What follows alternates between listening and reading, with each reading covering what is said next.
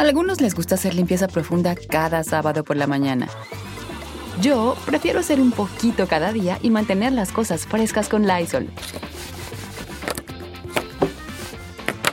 Las toallitas desinfectantes de Lysol hacen súper conveniente limpiar superficies como controles remotos, tabletas, celulares y más, eliminando el 99.9% de virus y bacterias. No solo limpies, limpia con Lysol. Con Verizon, mantenerte conectado con tus seres queridos es más fácil de lo que crees. Obtén llamadas a Latinoamérica por nuestra cuenta con Globo Choice por tres años con una línea nueva en ciertos planes al Nemer. Después, solo 10 dólares al mes. Elige entre 17 países de Latinoamérica como la República Dominicana, Colombia y Cuba. Visita tu tienda Verizon hoy. Escoge uno de 17 países de Latinoamérica y agrega el plan Globo Choice elegido en un plazo de 30 días tras la activación. El crédito de 10 dólares al mes se aplica por 36 meses. Se aplica en términos adicionales. Se incluye hasta 5 horas al mes al país elegido. Se aplican cargos por exceso de uso.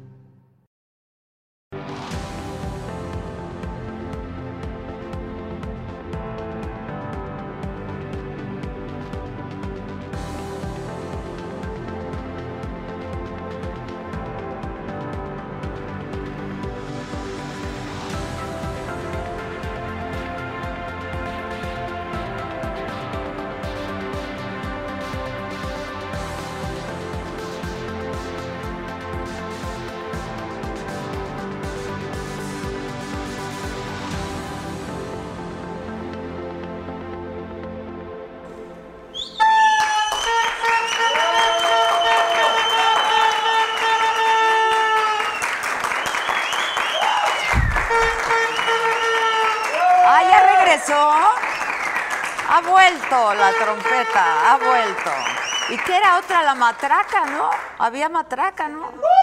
Oigan todos, yo, yo entiendo su urgencia para que ya empiece el programa. Los que no entienden son ni Gisela, ni Josué, ni Chalini, ni el Toño, ni Elisa. Hola Elisa, hasta que te veo. Ni el Kevin. Lo los entiendo. Pero todos muy contentos porque estamos transmitiendo hoy desde la ciudad de Puebla, que tanto nos gusta. He comido un chile en nogada. ¡Qué cosa!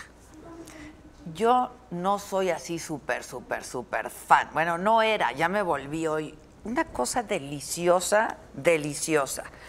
Y unas enmoladas, que yo ya vengo enmolada, o sea, eh, deliciosas. Y estamos transmitiendo desde aquí, desde Casa. ¿Dónde, muchachos? Casa, Guayo. Eso, eso. Un, un edificio increíble. Este. Y, y recibe este nombre de Aguayo porque así se llamaba su antiguo propietario, pero aquí ya es sede del Poder Ejecutivo, está también la Secretaría de Gobernación aquí del Estado, y es un lugar bellísimo de 1644. eh, lo, fue cuando lo compró este señor Aguayo y lo utilizó, ha sido utilizado como para almacenar granos, pero también fue ocupado por cerdos, este, y luego como pues como bodega también de un montón de cosas hasta que lo rescata el gobierno del estado y pues ya ahora es la sede del ejecutivo. Y les decía también de la Secretaría de Gobernación, un lugar increíble que grabamos algunas, al- tenemos algunas tomas que vamos a estar compartiendo con ustedes. Y vamos a conversar con el gobernador Miguel Barbosa, pues para ver cómo está todo el asunto de la pandemia, de la vacunación. Aquí están en semáforo rojo, estamos, porque aquí estamos en semáforo rojo. Eh, no todo el estado, pero sí ciertas partes del estado están en semáforo rojo para ver cuáles son las condiciones ¿no? para iniciar el regreso a clases el próximo 30 de agosto. En fin, eh, vamos a tener oportunidad de, de, conversar con él un rato y luego se va a armar, se va a armar la bohemia, estoy preocupadísima. Viene gente talentosísima y guapísima la Edith Márquez, guapísima. No se oye. Viene. Exacto. Se fueron a las chalupas. ¿Cómo se llaman las chalupas? Chi- ya van a empezar, ya van a empezar, la chiquita.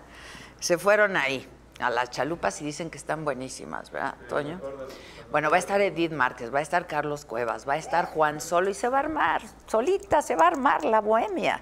Y va a estar muy divertido y yo muy contenta de estar aquí. Y en una de esas nos echamos un mezcalito, porque aquí en Puebla ya iniciaron esto de la ruta del mezcal y está bastante interesante. Entonces, pues en una de esas nos tomamos un mezcalito. Gerardo Barrales, es lo máximo Gerardo Barrales, de verdad. Súper seguidor. Súper seguidor y súper generoso el Barrales, ¿eh? Mi querido Gerardo, muchas gracias. Dice Adela, te mando un fuerte abrazo. Soy tu fan y admirador número uno. Lo creo, lo creo y te lo agradezco muchísimo. Este, Adela, sigo siendo miembro, dice Andrew Torres. Eh, la chiquita Chalupas, dicen aquí. Dice Renato Siracusa. ¿Es algo de ustedes? No. Es un poblano que los conoce. Viernes de saga nuevamente. Jay, felicidades, gracias Adela. Eh, que no se oye. Josué, ya empezamos con problemas. Súbele. Súbele, súbele, mana. Este, mándame un saludo, Micha, a Córdoba, Veracruz. Qué buen café hay en Córdoba, Veracruz. Feliz de ver Saga Live, dice Julián Hernández. Hola, Adela, un abrazo, saludos a todos. Les mandan saludos. Juan Manuel Muñoz, solo saludos, ¿eh? Solo Dice Olga Vivian, yo ahora no puedo hacer un donativo, pero también soy tu fan, lo creo. Olga, muchas gracias. Ya que inicia el programa, ya inició, ya estamos desde aquí, ya estamos. Y es tu oportunidad para hacer una contribución y patrocinar este gran programa que tenemos, Saga Live. Eh, abajo en tu dispositivo, en la pantalla de tu dispositivo, abajo a la derecha hay un signo de pesos. Tú le picas y decides si quieres, pues qué, invitarnos un café, un venenito. En Facebook mandaron estrellas. Mandaron, ay, fue Susan. No, no, Che, Susan, siempre haces lo mismo.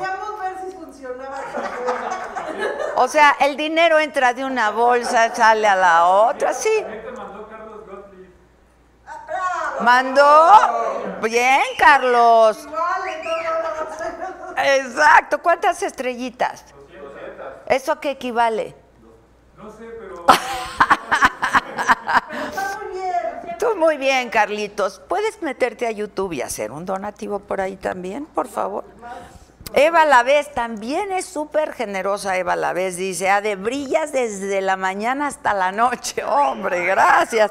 Es que traes un brillo. Tu fan número dos, dice ella. Saludos desde Nueva York. Qué padre, Nueva York. ¿Cómo está el clima en Nueva York? Cuéntanos, Eva. Eh, y ahora en Saga te veo también, dice Beatriz Morales. Adela, eres una fregona. Hombre, muchas gracias. Carlitos Gottlieb anda de un generoso. Otro que entre el dinero por aquí, sale por allá. Es revolvente, este asunto es revolvente. Este, Abraham Ríos, muchísimas gracias. Diana, saludos desde Pachuca.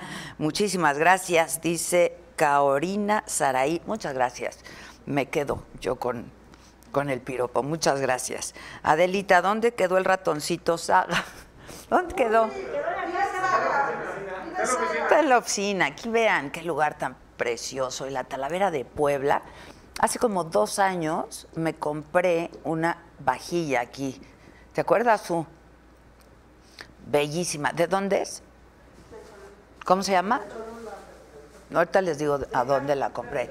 Pero además, primero compré ocho servicios, entonces luego dije, no, pues para 12, ¿no? Y luego dije, no, pues para 18, porque está bien bonita. Es bellísima. Y me la hicieron como yo quería, un trabajo espectacular, la Talavera. Talavera de la Reina. Ahí, el chile en nogada me lo comí en Casa Reina. Pura reina hay aquí. Eduardo González, muchísimas gracias, Eduardo. Azulito se pintó de azulito, muchachos. Camel 82 dice, qué chula es Puebla y qué chulas tus zapatillas, Adela. Muchas gracias. En verde se me dijo que el verde es el color eh, que está en tendencia y que viene del quetzal. Y entonces yo, pues como todo es por Adela, ya desde ahorita saqué lo que tengo verde.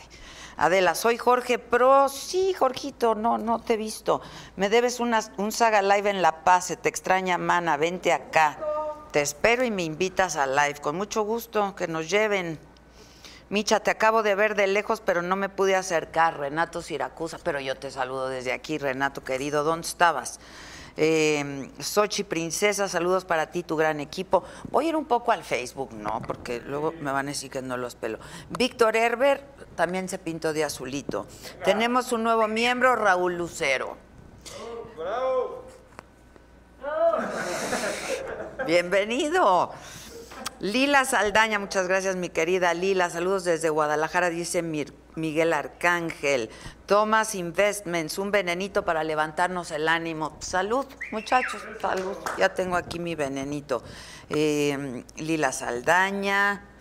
Uy, tenemos una contribución importante, considerable, de Sharo González. Muchas gracias, mi querida Sharo. Dice, Feliz de ver la saga, el otro también me lo guardo para mí, muchas gracias. Lila Saldaña también.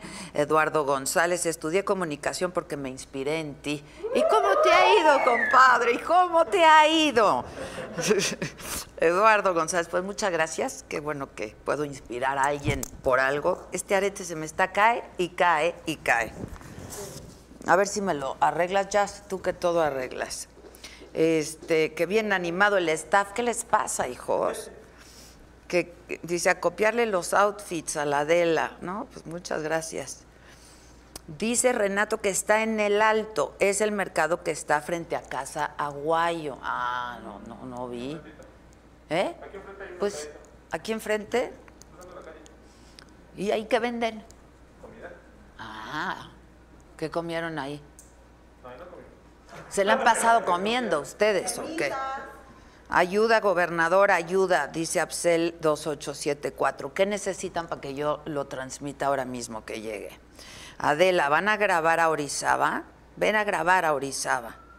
Pues yo quisiera. Dice Lila Saldaña, Adelita, solo me aparece 30 y 50 pesos. Ah, 50 está bien. No ve. ¿Por qué solo le aparece eso? Recórrele, mana, recórrele, va subiendo, llega hasta 500 y si no, puedes varios de 50, si solo te aparece 50. Este, Adela, estoy en Cholula, ya quiero irme a verte, ahí voy. Y Chel Martínez, no te puede faltar una pasita de Puebla. Ah, ahorita fuimos ayer. ¿De pasita? ¿De pasita? estaba cerrado. Ah, Luis Fernando Luego Moreno, cuando entrevistas a Quirino Ordaz en Sinaloa, Lupita Segura, me encanta tu programa, Pollito Milán, siempre es un gusto volver a tener la saga en vivo. ¿No estás viendo Pollito? Él me lo dijo Adela en la mañana, ¿verdad? La Pollito no ha aparecido en la mañana. Que tiene mucha chamba. No importa, se pone ahí al lado, mana. Sandra Nazar, te amo, gracias, muchas gracias, Sandrita. Saludos desde República Dominicana, Yesenia Hernández. Nina Guzmán, Vladimir Martínez. Dice, vamos a tener programas como Pre Precopolitics, que es uno de los programas que junto a la alegría del hogar de los jueves podemos ver en materia de política lo chingona que es. Hombre, muchas gracias. ¿Cuándo vienen los Precopolitics? Ya quedamos, ¿no? Tentativo el 30. Él me lo dijo. ¿Él me lo dijo Adela hasta el 30 por? No puede. Ay, que le va. Ana Cecilia dice que ha sido un gusto reencontrarme, muchas gracias. Déjenme ir a Facebook un momento, ¿no?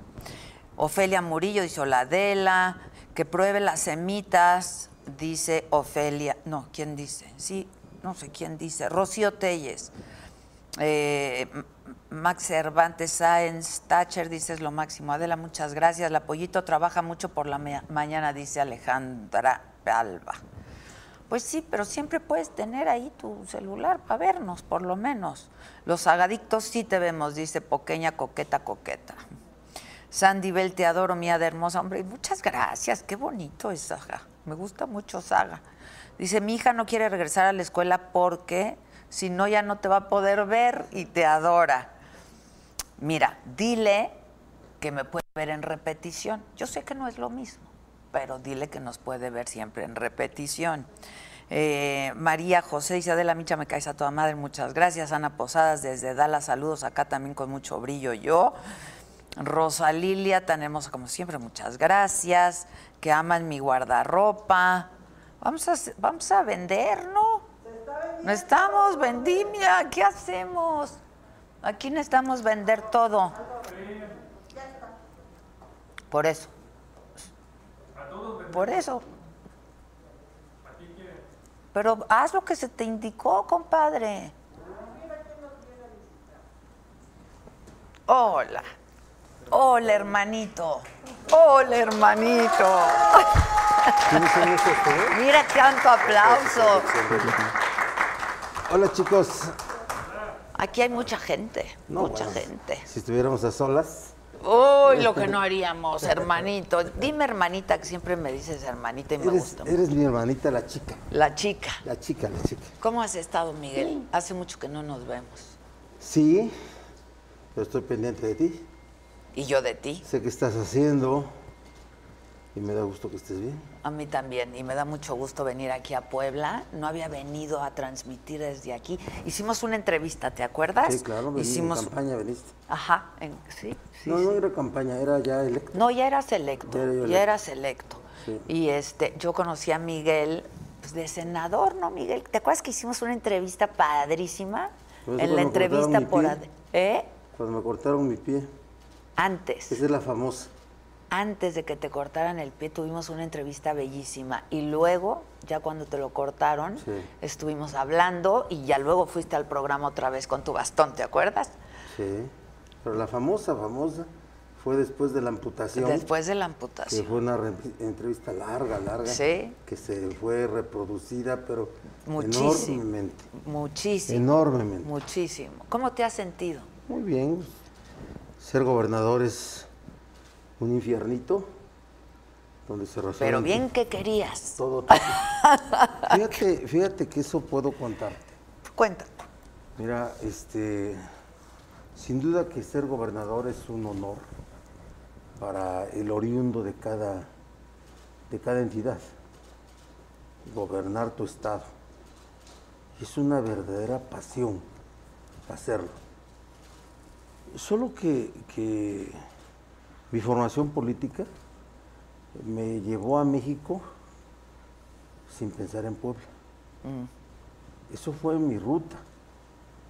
Sí, y entonces, este, yo puedo decirte que siempre estuve preparado para gobernar mi estado, aunque eh, la vida pública era parte de mí como una visión de vida, como una forma de vida, Siempre fue una forma de vida. una forma de vida.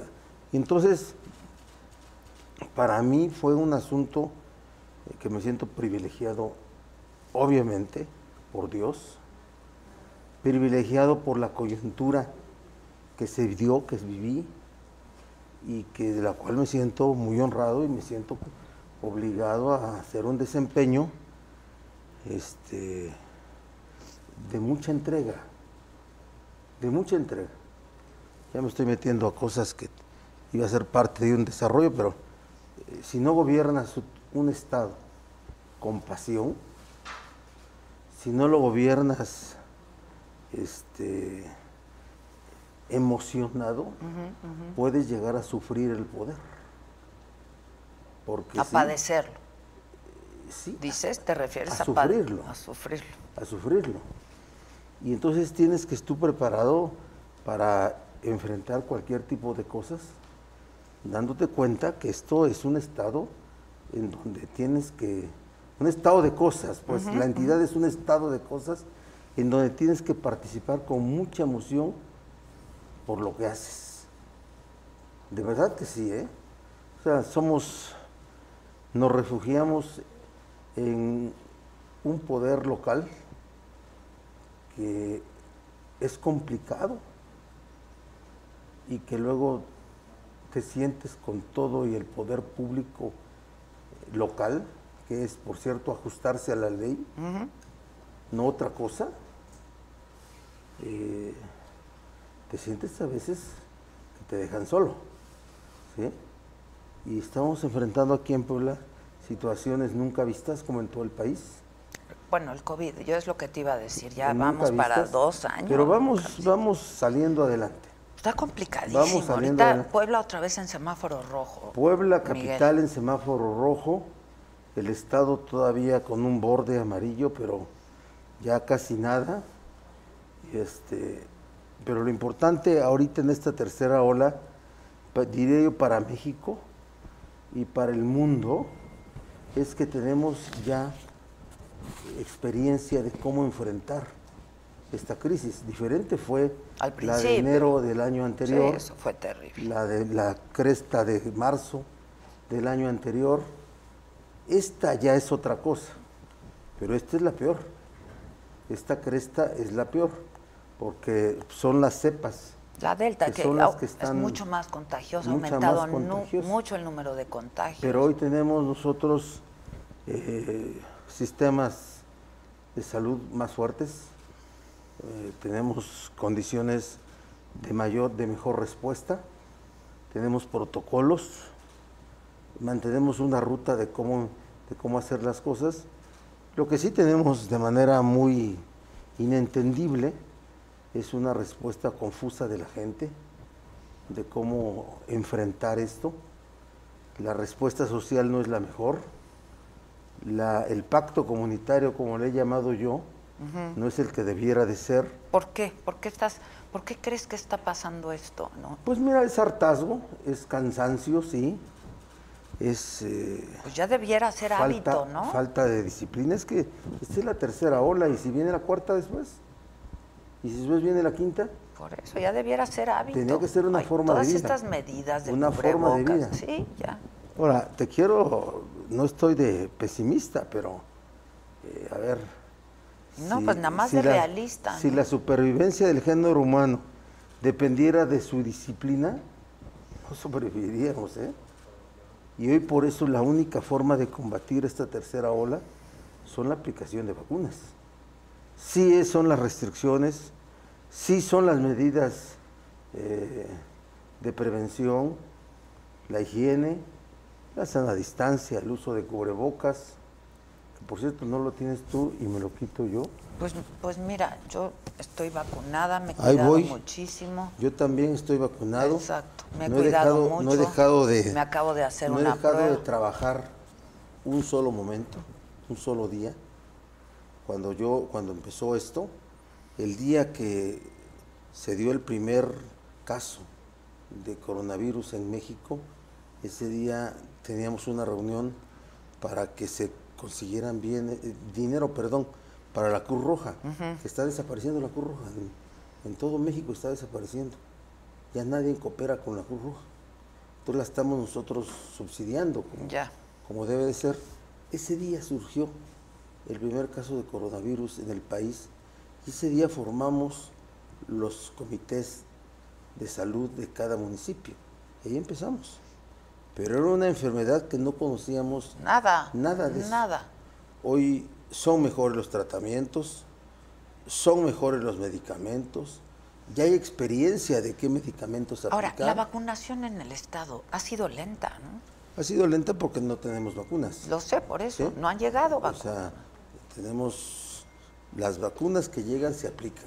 ¿Qué, qué porcentaje de la población tiene el esquema completo?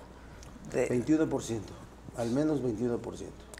¿El completo o, o- o una sola dosis? El, completo ya 21%. Ya, eh, sigue siendo muy poco, Sí. sigue siendo Sigue muy siendo poco. bajo. Ahora es un asunto creo que nacional. Sí, sin ¿sí? duda, pues eso Se- depende de... Se atendió a la Ciudad de México porque de manera estratégica tenía que atenderse a la Ciudad de México. Pero Puebla Pues está sí, pegado, a la Ciudad de México. claro. Y a nosotros nos pasa todo lo que le pasa a la Ciudad de México. Por, por Puebla pasa todo. Vas al sureste, pasas por Puebla, al Golfo, el Pacífico, a la Ciudad de México Sin duda, sin o al duda. norte del país. Entonces, Puebla está en ese punto donde hay una condición de comunicación por donde llega todo. Pero a ver, ayer tuvimos la cresta máxima, casi 900 casos, que para nosotros son muchísimos. Ya vamos en 900 contagiados, en hospitalizados. Pero decirles a los poblanos, ¿Y niños, gobernador? Sí. Porque luego lo quieren, o sea, como Sí. si tapar. Sí, no, no, no, sí. Es una realidad. Es una realidad el contagio a niños y el contagio a jóvenes. Hoy los jóvenes son agentes de contagio. Que además, pues, los niños y los menores de 18 años son los que no se han vacunado, entonces... Están, no se han inoculado y, a ver, tienen que cuidarse más y los tenemos que cuidar más. Y pronto tendrá que atenderse a los menores de 18 años y para eso necesitan, se necesitan millones y millones de vacunas. Nosotros planteamos... ¿Y qué te dicen? No, nosotros mandamos oficios todo el tiempo. El miércoles estuve a reunirme con el director de Insabi y nos dio un lote importante de vacunas, 250 mil, pero 250 mil no las acabamos en tres, cuatro días o en dos días podemos acabárnoslas. Entonces todo el tiempo estamos nosotros planteando el requerimiento de vacunas, todo el tiempo, y, y te quiero decir que vamos a aguantar.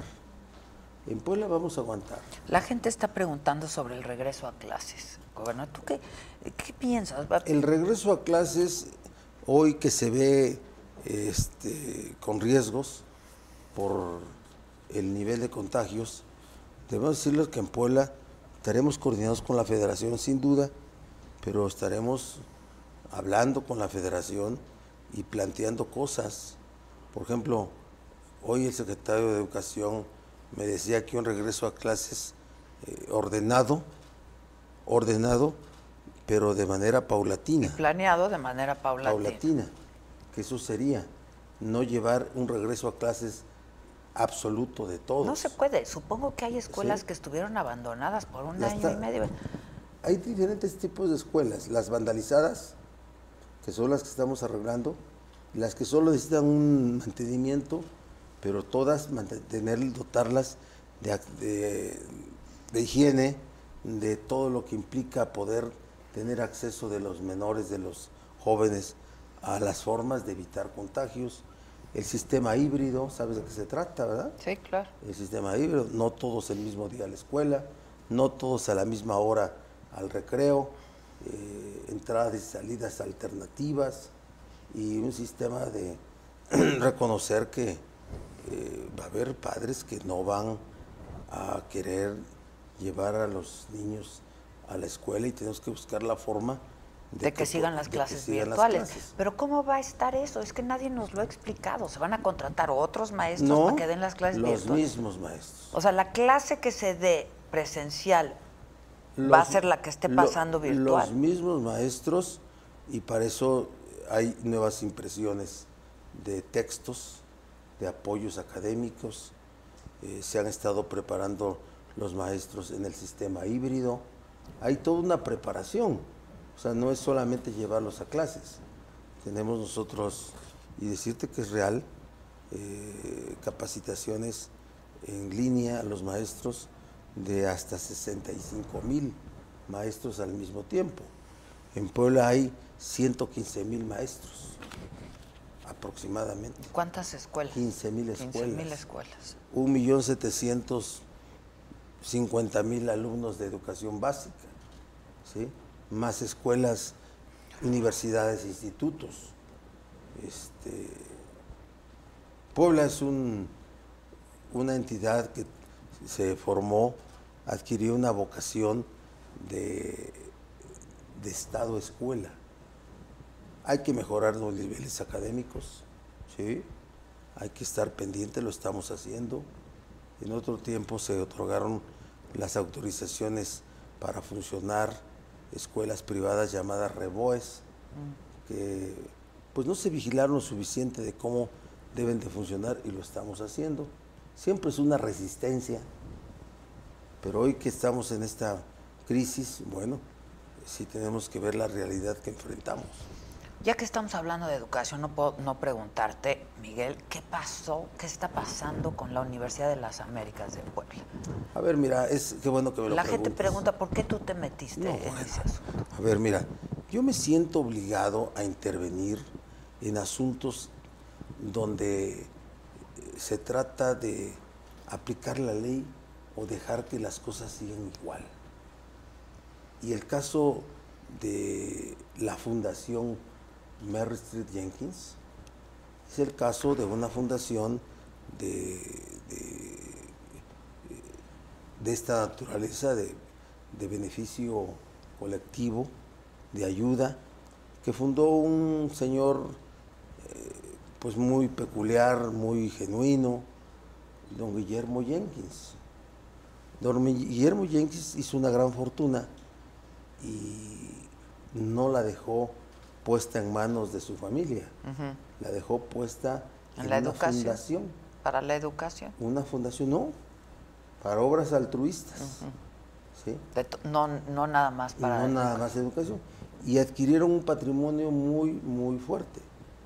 Entre su patrimonio de la fundación está la Universidad de las Américas, Puebla. Esa es la universidad propiedad de la fundación. ¿Qué pasó entre 2012, 2013 y 2014?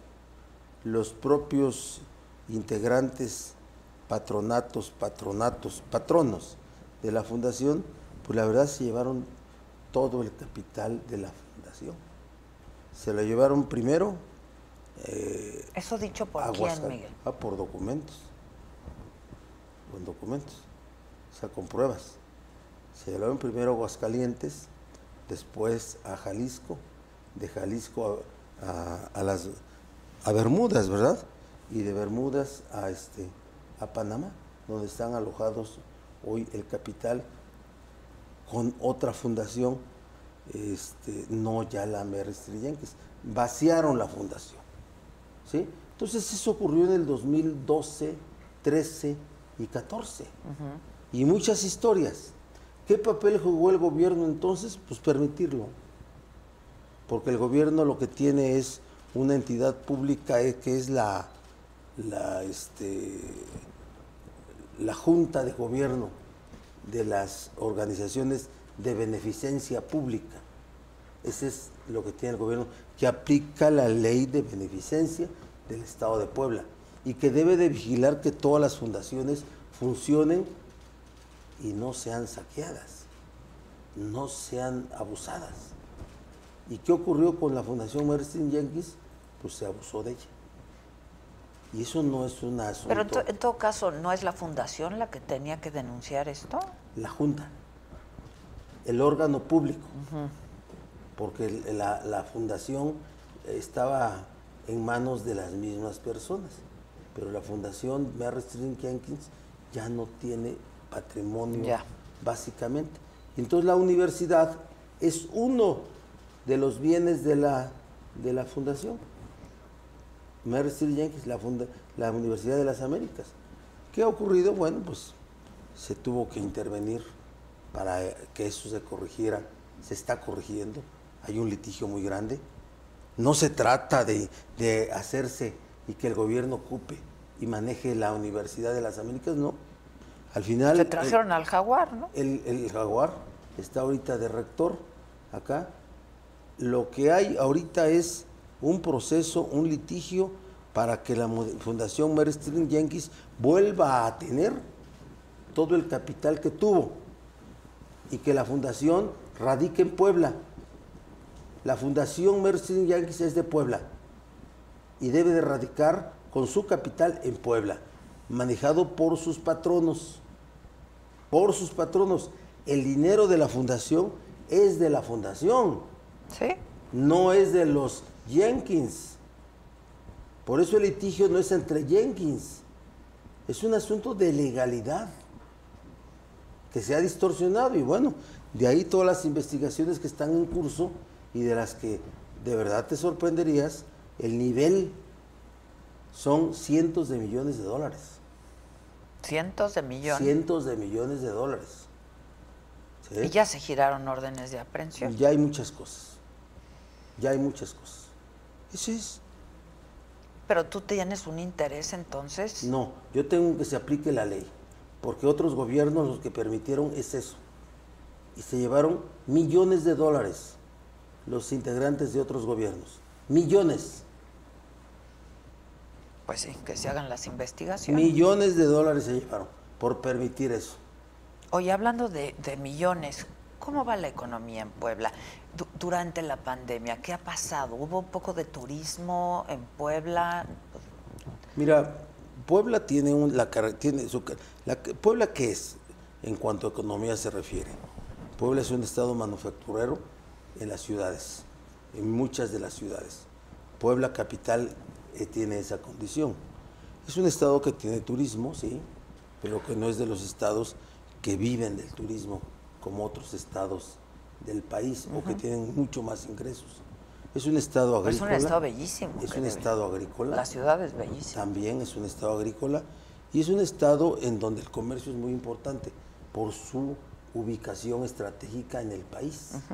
En el país, la fortaleza industrial es la industria eh, automotriz, pero hay muchas industrias. Entonces Puebla mantiene un nivel de recuperación importante, eh, más de los más importantes, pero tiene muchas contradicciones de origen. Entonces, en Puebla nos vamos a recuperar más pronto que en otros estados por la condición y el origen de los recursos económicos de los poblanos. ¿sí? Vamos a tener pronto una recuperación de ingreso.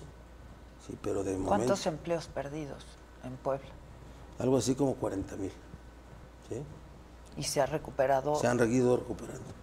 Vamos recuperando como 5 mil, 6 mil y vamos para arriba. Estamos ya recibiendo eh, inversión nacional y extranjera. Tenemos polos de desarrollo, si quieres te hablo de eso.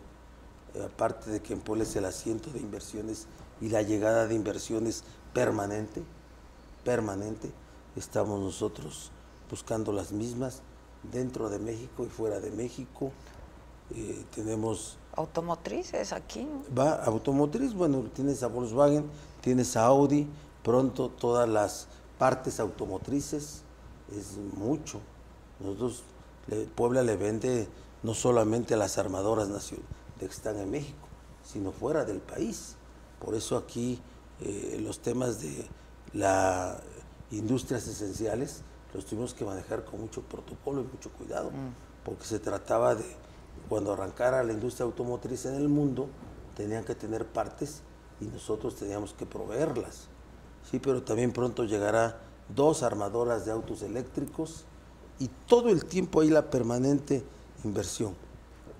Y nuestros polos de desarrollo son el aeropuerto que estamos a punto de lograr que el aeropuerto Hermano Cerdán pueda comenzar a, ver, a volverse un aeropuerto de carga y mm. queremos volver el aeropuerto más importante de carga y descarga del sureste. Una inversión en esta zona, pues, este, estamos aquí en una zona viejísima, se llama El Alto, que es la zona vieja, vieja de Puebla, que está del otro lado del río. El río que es la, el Boulevard 5 de Mayo y había un río ahí. Y del lado al poniente del río eran los ricos y al oriente eran los pobres. Pero es unas, son lugares muy antiguos. Esta casa, esta casa, casa esta, casa, este lugar no es viejo, esta, esta área, este salón, mm. pero todo lo demás es una casa que en los 1600, 1600 ya la registra la historia. Sí, sí, justo lo platicaba con el público. Y entonces... Y se remodeló, pero se conservó, ¿no? Esta, este casa eh, fue donada por la Fundación eh, Manuel Espinosa mm. a un gobierno, el de, el, del el de entonces gobernador Meliquiades Morales. Eh, ellos, este, los gobernadores atendían en un lugar que se llama Palacio de Gobierno y después... Eh, se pasaron para acá. Vinieron eh, Meliquiades a terminar su gobierno acá, Mario Marín acá, pero básicamente los gobernadores despachaban en Casa Puebla, mm. donde vivían y ahí despachaban. Eh, el gobernador Moreno Valle también lo hizo, construyó unas oficinas muy grandes en Casa Puebla y después construyeron un edificio, tres edificios y uno de ellos para el gobernador, un área muy grande para el gobernador en el llamado CIS, un centro de integración de servicios. Y cuando yo llegué dije, ni vivo en la Casa Puebla, ni despacho acá. Tú estás viviendo en tu casa. en de... mi casa. ¿sí? Y entonces, este, ¿Estás despachando aquí? despacho acá, me siento muy a gusto, es una casa bonita, es un- una casa de los 1600. Aquí espantan, no te... Cuídate. ¿Qué- ¿A quién has visto? Yo dije, es porque ya llegué, pero ¿a quién has visto? No. ¿O qué te han dicho? Aquí se aparece una niña. ¿Una niña? Sí. Y es cierto. ¿Tú la has visto? No. Ay, no. Pero todos... Todo el mundo dice, todo- aparece. ¿Tú la has visto? Todo, no. todo, mi, todo mi equipo la ha visto. ¿Ah, sí? Sí. ¿Eh? ¿Ustedes ya la vieron? No. no. Yo dije que a lo No, mejor claro estos ya sí. la vieron. No, es- y sabemos en qué lugar se aparece. En- ¿Aquí no? No, en estas, en est- la zona de, de este lado. Aquí hay un patio trasero. Ajá. ¿sí? Ahí es donde la niña está. Este, hay tardes que ahí está, paradita en el, en el, ¿En el patio? en el, ¿O qué? la parte alta. Pues ahí tenemos también dos pisos. Eh, como el balcón. El no, es, sí, es un balcón. Es un balcón. Es un balcón. Ahí, ven, y estoy hablando en serio. ¿eh? No, te creo, te creo. ¿Sí? Y Pero ni la has visto. No. O sea, Fíjate que yo no, yo no, nunca he tenido ese privilegio de Pues observar sí. o sentir ese tipo de cosas, pero muchos te han contado. me han contado, todos. Y es una casa muy vieja, muy tranquila, muy, me gusta mucho. Sí, está padre. Me gusta Tienes mucho. el mercado aquí enfrente. Y entonces el palacio de gobierno, en donde estaban antes los gobernadores, desde la época de Meliquiades, que era imposible gobernar ahí porque es el centro, ya es un palacio remodelado, rehabilitado por nosotros, hermoso, hermoso. Y está abierto al público. Ya, ya, ya. Bueno, te diré que tengo un año de no poderlo inaugurar, porque los exgobernadores ya están muy grandes de edad y ya no salen. Ya no los puedes invitar. Y entonces, este... Melquiades, me acuerdo de Melquiades. ¿Qué es de Melquiades? Es un hombre que vive, pues, en el marco de su familia, muy ¿Qué edad respetado. tiene ya Melquiades? 80 al menos. Ah, sí. 82. 80 al menos. Fíjate. Sí. Oye, vamos a hablar de lo que más nos gusta hablar. A ver, nada más rápido, el socavón. El Con agua dice una cosa, el poli dice otra No. cosa, ahora ya es una cascada. Mira, el socavón es una falla geológica que, que se presentó en ese lugar y que tuvo la gente que lo conoce el privilegio de verlo. Es una barranca de 120 metros, casi es un cuadro o, una, o un círculo de 120 metros Sí, sí, sí, sí, de 60, 60 de radio, 120 de diámetro. ¿Sí? Y en su parte central tenía en su momento desde la desde la ¿cómo se le llaman? El agua, ¿cómo se llama? ¿La qué? El claro de agua al fondo 40 metros. Eso es un barrancón. ¿Qué va a pasar con el socavón? Nada. O se seca, o se seca en mucho tiempo, o nunca se Pero, seca. ¿qué, qué fue lo que lo provocó? Lo provocaron, según los estudios que traemos ya en una segunda etapa, sí la extracción. La extracción, es Sí, lo que sí, dice el poli, ¿no? sí, que fue una demasiada uno, extracción. demasiada extracción, pero también una, un deterioro de los suelos. Fui- fuimos por- nota internacional. Por la sequía y por por ese. Y por los perritos. Y por los perritos. Lo y que- se preñó la perrita allá adentro. No perdieron el. No. no se- entraron a hacer el amor. Exacto. Eso, eso sí fue cierto. ¿eh? Eso fue- sí. Cuando nosotros vimos, bueno, supimos de esto, este, no sabíamos de qué era perrito y perrita. Ah, Spice y Spike. sí, sí, ya. Y entonces cuando salieron, pues se dieron cuenta que Spice es, es machito Ma- macho y- y ella es hembrita. Y que ella pues estaba en su periodo. Mm. Entonces por eso lo que hicieron fue ocultarse para, para vivir eh, la aventura del amor, ¿no? Tan bella aventura la del amor. Y entonces, este, ya, pues la Spice tenía dueña, una niña, una familia, y Spike este, tuvo un proceso de, de curación, estaba infectada de varias Ay. enfermedades, pero ya está lista y ya estamos promoviendo su adopción. Ah, no tenía dueño. No tenía, No es, una, dueño. es una perrita mestiza con Ok, ok. ¿sí? Mestiza. Y bueno, es un hecho ahí inédito, Pero lo del socavón también, gobernador. pero a ver, este, no va a pasar nada. No está afectada la tierra del- de toda la zona. Todo el alrededor, nada. Ya indemnizamos nosotros Ah, tierras, cosechas. Hay un proceso de Y vivienda, construcción de ¿no? una vivienda. Una vivienda. Una vivienda la que se fue devorada, ¿La devoró? ¿sí? la devorada. Y afortunadamente, bueno, como todas las cosas, provocan expectación, provocan atención y se agota. Sí, ya, ya pasó lo del socavón. Oye, Bonafont, Bonafont es otra empresa eh, que genera agua, un agua muy sabrosa, por cierto. pues sí, es Sí. la que tomamos. Es la que tomamos, este, y tiene una planta acá en Sí, esa sí. misma zona. Nada tiene que ver con el socavón. ¿Nada? Nada tiene que ver con el socavón. Eh, la extracción de mantos acuíferos este, y la afectación de Bonafont es mínima.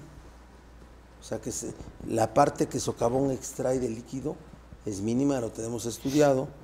Y bueno, hay un movimiento ahí de pueblos originarios que hace suyas las causas de esta naturaleza y que se exceden que se exceden. O sea, no es así como se reclaman los hechos hoy en México. No es así. Entonces, están violando el Estado de Derecho, están violando la esencia de lo que es la lucha del agua. ¿Sí? Y se aprovechan gente que tiene ese tipo de formas de organización, pero pues haremos cuidados para que Bonafont empresa mantenga sus intereses Pues genera empleo, salvo ¿no? y también los pueblos o las gentes, que no son los pueblos, ¿eh? por cierto, sino las gentes que participan en ese tipo de organizaciones, pues tengan sentido lo que realizan. Pero lo que más nos preocupa es el riesgo de estar dentro eh, grupos de personas que no saben manejar lugares y condiciones de riesgo muy complejas, que es tanques de combustibles, que son muchas maquinarias y que puede provocarse una tragedia allá adentro, allá adentro. Entonces yo llamo, aprovecho tu programa, al diálogo, llamo a que... ¿Estás mediando? ¿Estás Estamos mediando, estamos mediando, pero a ver, esto es parte de una acción que debe de desahogarla la federación y el Estado. La federación y el Estado. Por quien dio el permiso, pues. Toda extracción de agua, quien otorga el permiso, se llama con agua. Con agua, claro. Y es federal. Es federal. Oye, este, bueno, vamos a hablar de lo que nos gusta, que es la política. Tú éntrale. Éntrale. ¿Cómo es tu relación con cómo ves a Morena y cómo es tu relación, si es que hay relación, con López Obrador? Bueno, primero mi relación con Andrés Manuel es excelente, porque él y yo este, nos conocemos de hace Yo sé. muchos años y siempre ha sido una relación de mi parte hacia él de respeto y de admiración. ¿sí? Y que hoy estoy acá sentado, sí, con una oportunidad de vida de Dios, sí, pero también con una apertura de participación que me posibilitó él. Lo digo con toda, con toda franqueza. Mira, cuando yo fui visto para poder competir en Puebla, pues realmente el mecanismo de definir la candidatura a través de una encuesta, pues creo que no había mejor condición para mí. Nadie me iba a ganar una encuesta aquí a mí en, en ese momento. Yo venía de tener momentos protagónicos Claro, muy grandes. en el Senado, muy grandes, claro. ¿sí? Y después, pues vengo a competir aquí y a enfrentarme. No quiero hablar de esto en esta noche, a un poder muy, muy complicado.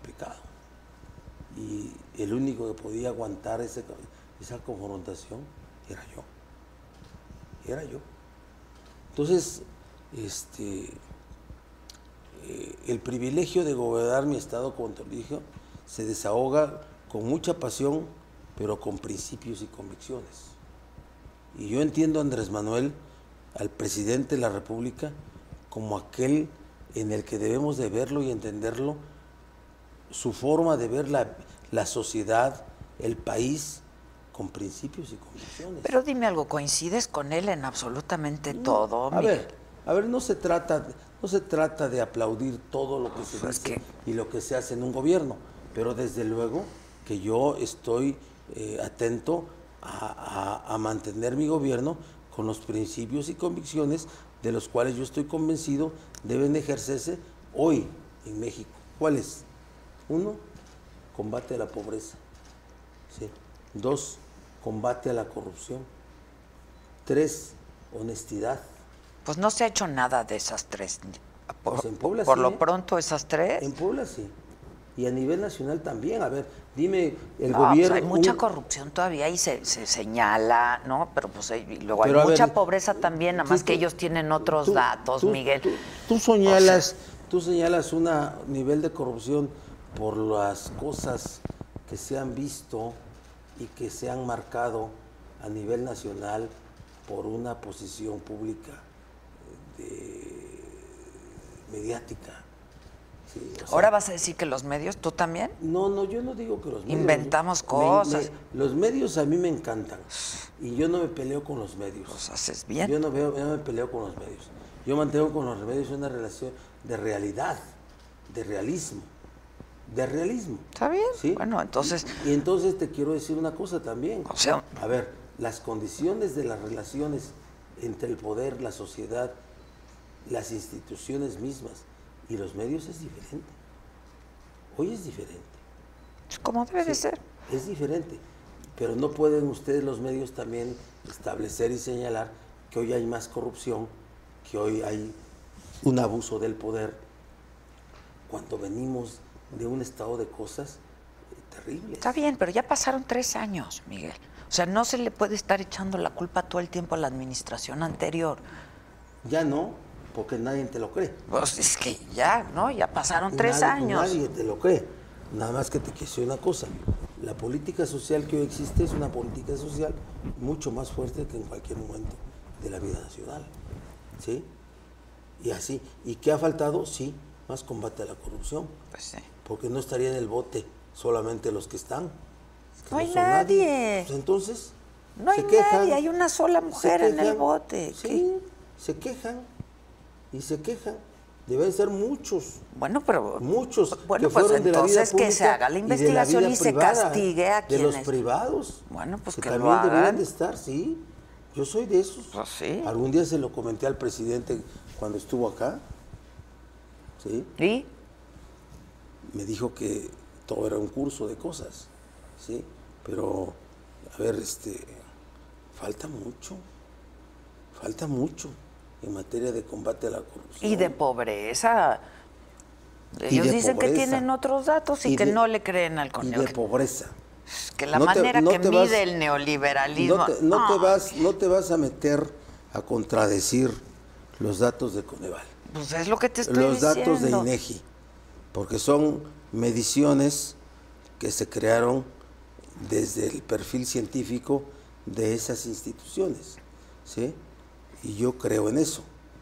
Yo creo en la vida Que pública todo es mejorable, per- fortalecida perfectible, por las instituciones. Yo creo en eso.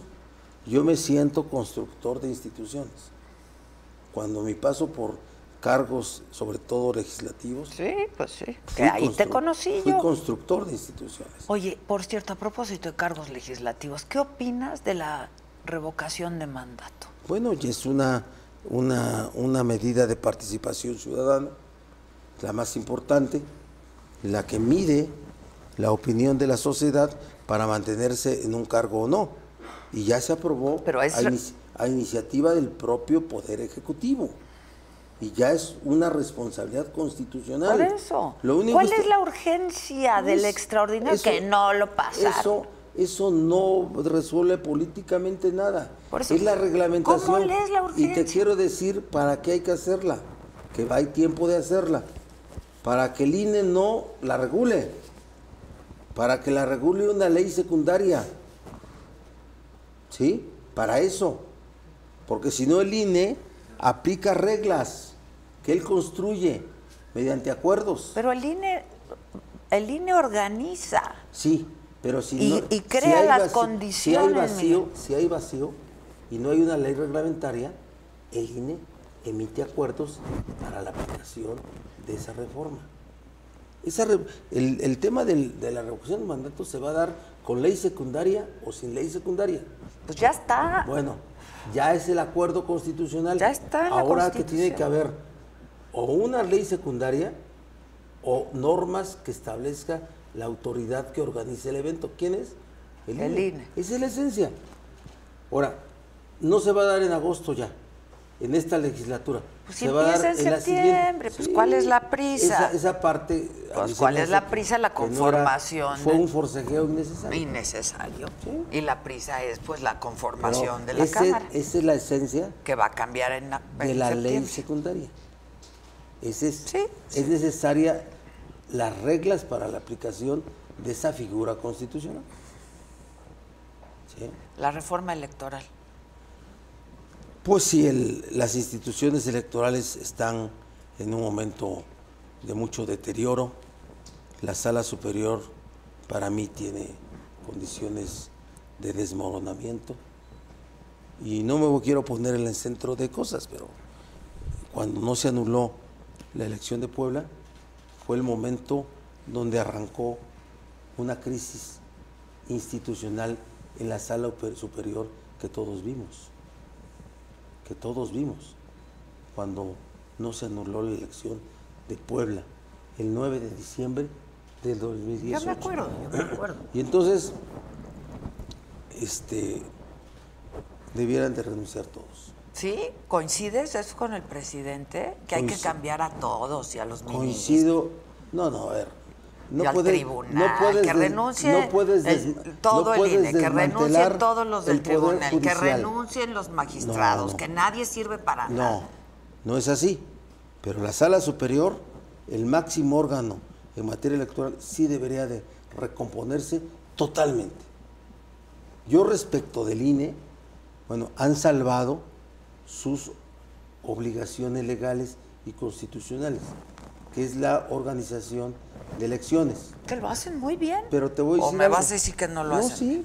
A ver, no es que lo hagan muy bien, eso no lo compartiría como tal, pero que lo han sacado, dije. Lo han sacado. Ahora, ¿qué te quiero decir con esto también? Cuando nosotros aprobamos en la reforma constitucional de 2013 y 2014 el modelo, el, un nuevo modelo electoral, sustituimos el modelo electoral federal por un modelo electoral nacional para quitarle a los estados y a los factores políticos de cada estado el control de las elecciones, ese fue el objeto, y hacer que el INE integrara a los órganos electorales locales. ¿Cuál era el propósito? Que los gobernadores no controlaran las cosas. Pues no se consiguió desde el arranque, porque los órganos políticos del gobierno de entonces le entregaron a los gobernadores el manejo político de las elecciones. Así pasó. Y ahora, como cada integrante del INE tiene un origen político, responden a intereses. La, la absoluta ciudadanización no existe. Y lo que está, Sí, no existe, lo que es está- imposible. Lo que está eh, contaminado es el origen. Mira, cuando el origen de los órganos del poder público proviene de, la, de las facciones políticas en los congresos, en las cámaras, se contamina. Se contamina el origen. Ahí encuentra la explicación de muchas cosas, la mayor parte de lo que está pasando en la sala superior del Tribunal Electoral. A y ver. ahí encuentra muchos de los vicios que se crearon en el INE.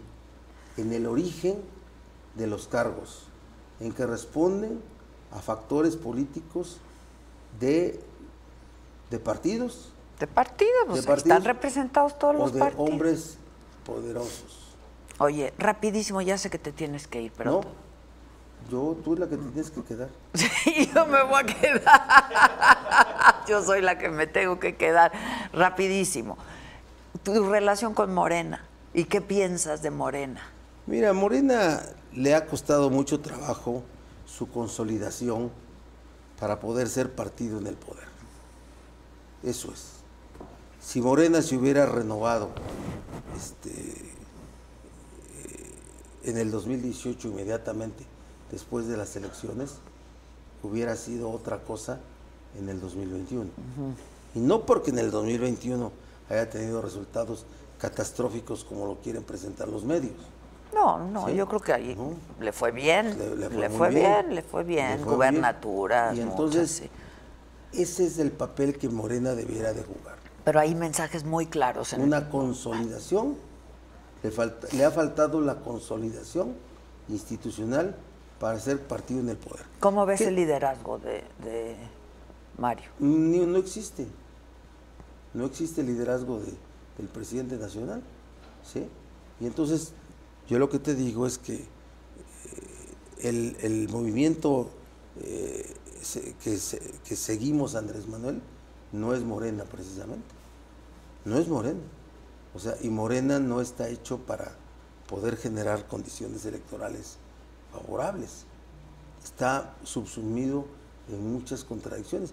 Morena tiene que institucionalizarse, tiene que consolidarse, tiene que haber una, un respeto por su vida interna.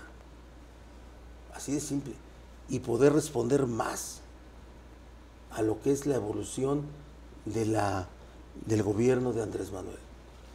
Creo que Morena le ha faltado mucho para poder consolidarse como un partido en el poder. Oye, ¿sigues teniendo amistad con, con antiguos compañeros? Con en todos. ¿Con quién? ¿Con, Con quién todos, hablas? Con todos. ¿Sí? Bueno, pero tenías buenos amigos, cercanos y así. Pues el Jaguar sigue siendo mi buen amigo. Zorro Robledo está en un gran cargo. este, Fidel de Médicis. Lorena Cuellar va a ser gobernadora de Tlaxcala. Pero tenías tenías cu- cuates priistas también. Ah, también. ¿Y siguen teniendo Siguen- relación? Seguimos ¿Quién? hablando por teléfono. Pues tú menciónamelo, a ver con No, quién. no sé, pues. Pues tú unos se dime. pueden mencionar, otros, otros son innombrables. Son innombrables, nunca se niegan a, las- a los amigos. No, no, han venido a comer conmigo. Han venido a comer ¿Quién? conmigo.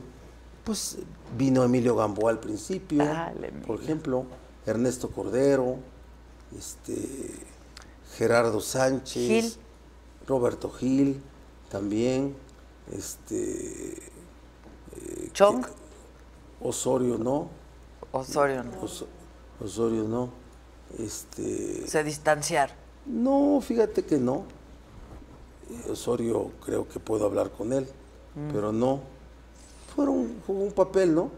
Era el papel que le tocó jugar este, allá. Pero contigo se portó bien, ¿no? No todo el tiempo, pero sí. Ya. No todo el tiempo. Oye, nunca te dieron la Ana para que. pa- pa- la Cero. verdad. Cero. Los moches. Cero. Pues hay Cero. señalamientos de que Cero. sí. A ver, que me digan que me prueben algo. Dime, Que me prueban algo. No, mija, no. Tú sabes que no. Y a mí nadie me ha acreditado, no. Todos los medios fueron, jugaron un papel para fastidiarme y hundirme en el 2018. Todos. Gastaron cientos de millones para despedazarme. ¿Y con Lozoya Y si qué? hubiera. Nada que ver. Yo a Lozoya nunca lo traté.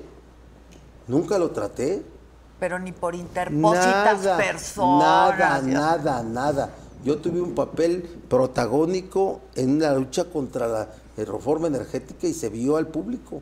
Yo a Lozoya nunca lo traté, más que una vez que estaba metido en la oficina, él, él, en la oficina de Emilio Gamboa, que se había ido, había llegado Peña Nieto al Senado y llegamos ahí a chacotear y ahí estaba Emilio de Lozoya y supe ahí quién era Emilio Lozoya. Nunca lo vi ni por interpósita persona ni por nada. Por eso cuando surgió ese señalamiento, Lo niegas categóricamente. claro, lo negué. Y a mí que me prueben algo. y no pasó nada, porque era falso. Que un asesor mío, que borracho, es una locura. Era una locura. No, no, no. Yo estoy... Oye, ¿te echas tu mezcal a veces o qué? No, pero ¿Nada? me gusta mucho el mezcal. Bueno, y están haciendo la ruta del mezcal aquí, ¿no? Aquí en Puebla el mezcal, la- Pues denme uno, más de ¿no? 100 municipios tienen denominación de origen y créeme que el mezcal poblano, ¿Está el bueno? artesanal, es mejor que el mezcal oaxaqueño, ¿A poco? por Dios. Y el de Guerrero es bueno también. Sí, pero los de Guerrero son muy, muy, hacen las cosas muy a la... A la brava. Ojalá y se va. Oye, No es cierto para los de Guerrero. oye, este, ¿cómo, ¿cómo te llevas con el alcalde panista? Bien, porque fuimos diputados en el 2000 y bueno, pues a ver, él es panista, yo soy morenista, él va a gobernar la ciudad, la ciudad capital, yo tengo que ser un gobernador que aliente los esfuerzos de todos los alcaldes y uno será él y su gobierno. Hemos hablado tres veces, tres veces y creo que vamos a caminar este, en buenos términos. Oye, pues yo quiero agradecerte mucho esta conversación. Te veo bien, Muy bien. la, la verdad te veo bien. ¿Te has sentido bien de salud? A ver, ¿Vas ese, bien? ese es un tema que siempre me preguntan porque y los enfermos son ustedes. Ay. No, bueno, has pasado por, por episodios fuertes, El- ¿no? Tu- miren, tu- el episodio fuerte que yo pasé fue un descuido provocado en los embro- hablando en de una- la disciplina que en- estamos pidiéndole en- a la gente. En una marcha yo me lastimé las plantas de los pies por la- en contra de la reforma energética. En contra. ¿Sí? Y ahí me lastimé de los pies, de las plantas de los pies y no me curé de manera adecuada. Cuando fui a un médico, iba yo a un médico de esos de la vuelta de la casa y cuando me dijo, estás muy grave, ve que te internate porque estás muy grave. Tenía una sepsis. ¿Sí? Sí, a mí me dio Y que por se, una infección. se provocó para mí una infección generalizada del cuerpo, que es la sepsis que me llevó a esta condición. Y de ahí sí soy un hombre diabético, ¿sí? Y no te cuidabas mucho. Nu- nunca me he cuidado. De, ahora- eso, de eso hablamos, ¿te acuerdas? Sí, pero En ahora ya, ¿no? Poquito, poquito. Pero te veo más delgado, por ejemplo, Está bien, los de buen cuerpo nos cuidamos. para no perderlo. Sí. Y entonces, este, nunca he estado en un hospital internado, jamás. La última vez que fui a un hospital fue cuando iba a empezar mis campañas, que me fueron a dar un tratamiento de limpiarme venas, lo que se hacen, pues, ¿sí? Nunca he estado en un hospital por un Excepto cuando coma de- diabetes, más que esa vez. Esa vez. Más a mí, que ¿sabes quién me avisó? Chong. Sí, sí lo sé. ¿Te acuerdas que me lo preguntaste? Sí. A mí y me a avisó Chon, él. ¿sí sabes quién le avisó? ¿Quién? Jorge Berry. ¿Ah, sí? Que no sé por qué éramos buenos amigos ¿Tú y Jorge? y un día me peleé, me comenzó a tirar durísimo. Jamás le he contestado nada, ¿eh? Porque bien divertido el Jorge. Súper ¿sí? divertido. Bien divertido. Y me agarró una tirria. Pero ya no toma. ¿Ya no toma? Ya no toma. Bueno, ya déjalo. pues. Saludos a Jorge Berry. Saludos, Berry. Oye, y este. Y entonces. eh, bueno, fue esa historia porque Jorge tenía a alguien de su mamá, estaba hospitalizada. Ah, es cierto, es Sí, cierto. sí. Sí, es cierto. ¿sí? Es cierto. Estaba hospitalizada. Y él le avisó Y a ahí mí. se enteró y sé que él le avisó a Sí, y a Osorio. me, me dijo el hermanito. ¿sí? Le Ya avisó te hablé de inmediato. Y este. Pero, a ver, es que hay muchos rumores de tu salud, por eso te lo pregunto. ver, o sea, que si has ver. perdido la vista o vas perdiendo No, la vista. como cualquier diabético, veo con, con- veo lo suficiente, pues. Te Sí, veo no hay mucho que ver ahí afuera veo- tampoco, veo ¿eh? Que sigue siendo la misma sabrosa que. Muchas gracias, hermanito. Ven porque es mi hermanito, pero pórtate bien como gobernador. Sí me porto bien.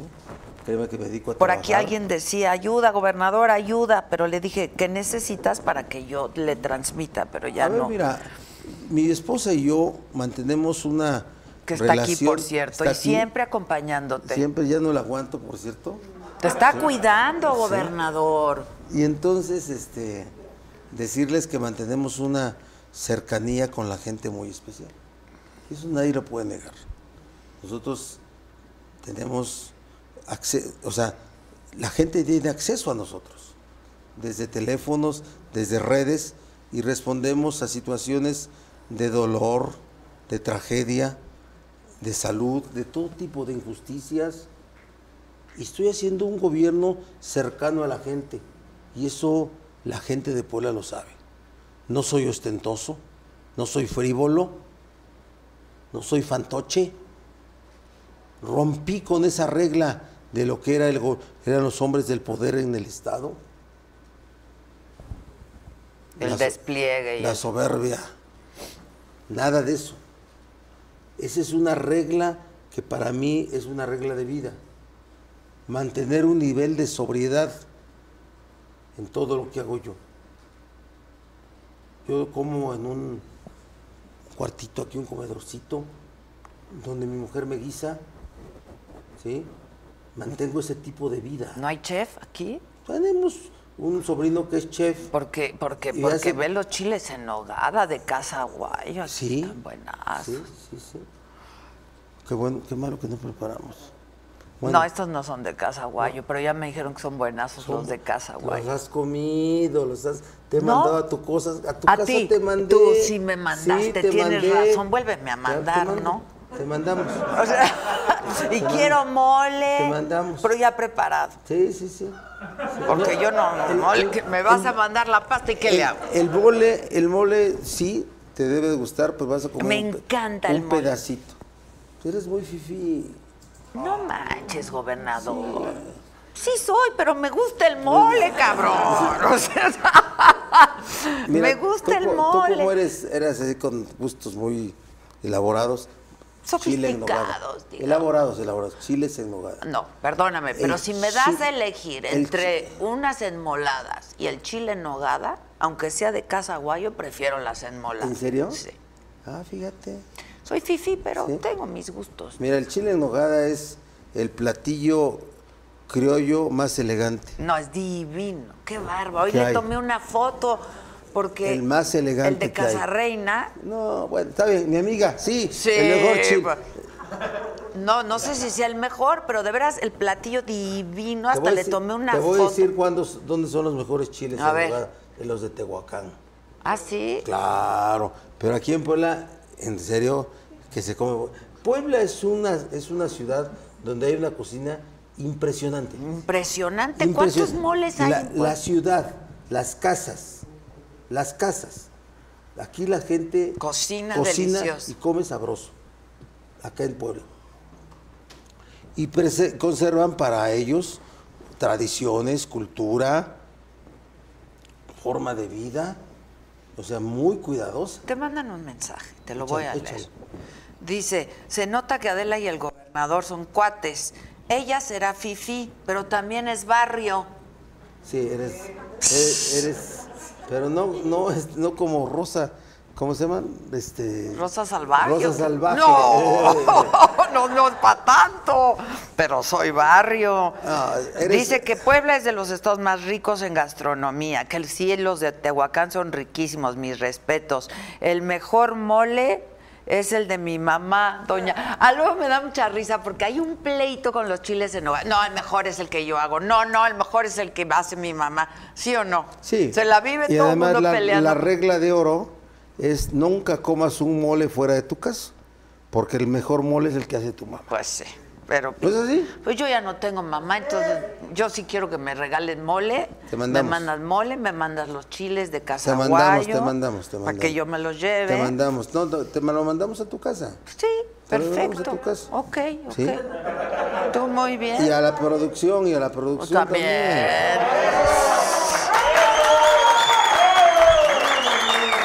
también. El mole de guajolote que cura el COVID. El mole de guajolote. Ah, no te mediste, pinche gobernador, la verdad. O sea, Mira, mira, mira, este. Tú sabes que, que todos los que. no, no, no vayas a volver a caer. Todos Por los favor, que, no. Todos los que tenemos alguna eh, facilidad en comunicación, de, en comunicación, Sí, de comunicarte. elabora uno cosas y se equivoca uno mucho. Sí, sí, ¿sí? El que habla más se equivoca más. El que habla menos se equivoca menos. Sí. Claro, claro. Y si te salen bien las cosas, nadie lo O sea, dice. sí dijiste, chin, la cagué. No. Ay, no, ¿cómo no, gobernador? Pues ahí, vemos- ahí- ahí vemos gente que nunca la cagamos. Ah. Mira, te voy a decir el contexto, ahí me vas a entender. A ver. Fui a entregar. Todavía que me dijeras- Fui a entregar fertilizante. Fui a entregar fertilizante a Jalpan, a, a- a Pancingo, una junta auxiliar de Ajalpan. Entregamos el fertilizante y nos íbamos a comer un mole. Estaba empezando lo del COVID. Entonces yo iba muy relajado, muy, muy relajado. Entonces, bueno, gracias por venir, nos vamos a ir a comer un mole por tal cosa. ¿Sí? Eso fue. Que es bueno para el COVID, que cura el COVID. ¿Me explico? O sea, no, no habías, no, no habías todavía No- dimensionado. No el- estaba todavía la pandemia. Estaba apenas en proceso. Bueno, acuérdate Ya de- íbamos a eventos, era, era es un evento de mil gentes. Ese era un evento de mil gentes. Ya. Y te ¿Sí? dejaste llevar. No, pero a ver qué pasa. Nada, no ¿Qué pasa te- nada. en qué te nada más deteriora? yo. A mí ¿En qué nada. te deteriora? No, a mí nada. Nos serviste de mucho, ¿En qué? por mucho ¿En qué? rato para ¿Y reírnos. y qué era de- la y era, eh, también una enfermedad de, de los que más tienen que... ¿También qué? Hay que saber reírse de uno mismo, pues sí, a mí Sí. no me afecta. De hecho, te lo agradecemos porque Sí. nos reímos muchísimo de ti y contigo. No, con lo que, de lo que yo dije. De lo que yo dije. Nadie se ríe de mí. No, Sí, Nadie se ríe de mí porque soy muy inteligente. Fíjate. ¿eh? Por eso me gusta Y mucho eso siempre Tú lo platicar. decías cuando me salía a la palestra política. Sí, a mí decías me gustaba Es que mucho". Barbosa es muy inteligente. Me gustaba. ¿sí? Buen Sí. parlamentario, me gustaba mucho. La verdad te lo dije. Y hoy soy buen gobernador. Y luego nos, nos, nos intercambiábamos lecturas, qué estás leyendo, qué estás leyendo. Te gusta mucho la música, Mucho. mucho la música. Hoy, ahora que te vayas, síguenos viendo porque viene una bohemiada aquí. No me han dado mi mezcal, nada más me lo prometí. y Edith Márquez que anda por Va a Puebla. venir, aquí viene al programa, ¿Y ella por qué tú? porque es poblana. ¿En serio? ¿No? Sí. Que se venga a trabajar conmigo. ¿De qué la quieres? Contrátala, pero ¿de qué la quieres? Pues de, de- de- de- de gobierno. Yo no contrato a otras cosas más que de gobierno. ¿Pero qué va a hacer Edith? Uf, tantas Lo que cosas. sabe hacer es cantar y actuar. Y de- está guapísima. Tantas cosas. Tantas cosas. ¿Qué le pondría? ¿Secretaria de qué? No, a lo mejor no secretaria, pero sí. Dire- una dirección. Encargarle.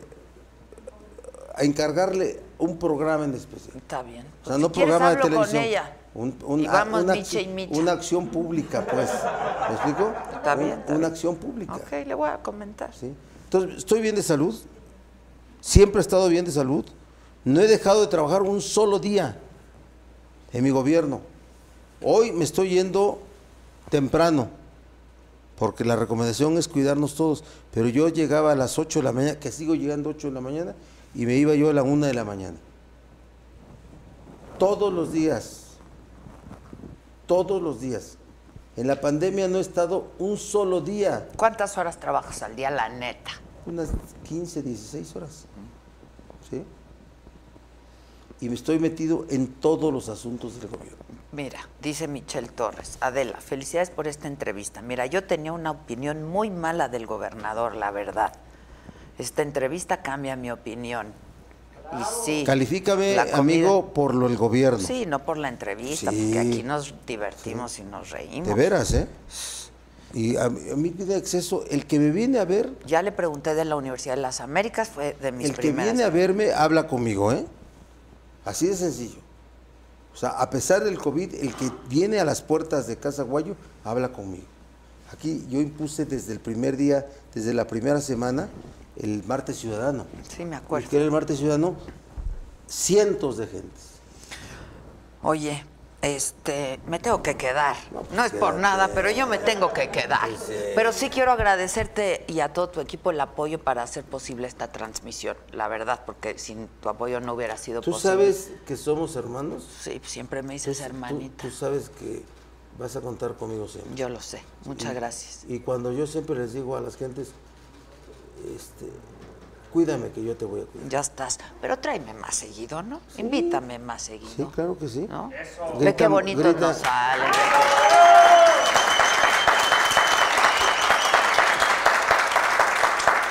Qué gritones tú Son eres. muy gritones, son muy gritones. Estos de veras parecen una banda ahí de...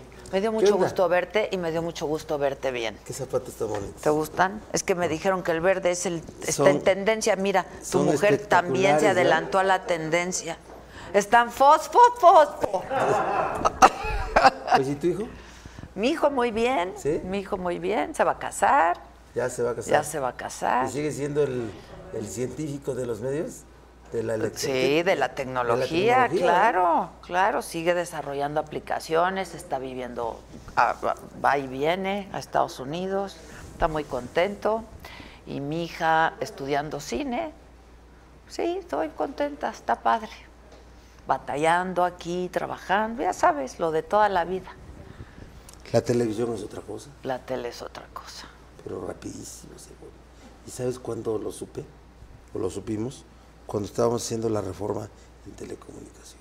¿Ah, sí? Por Dios.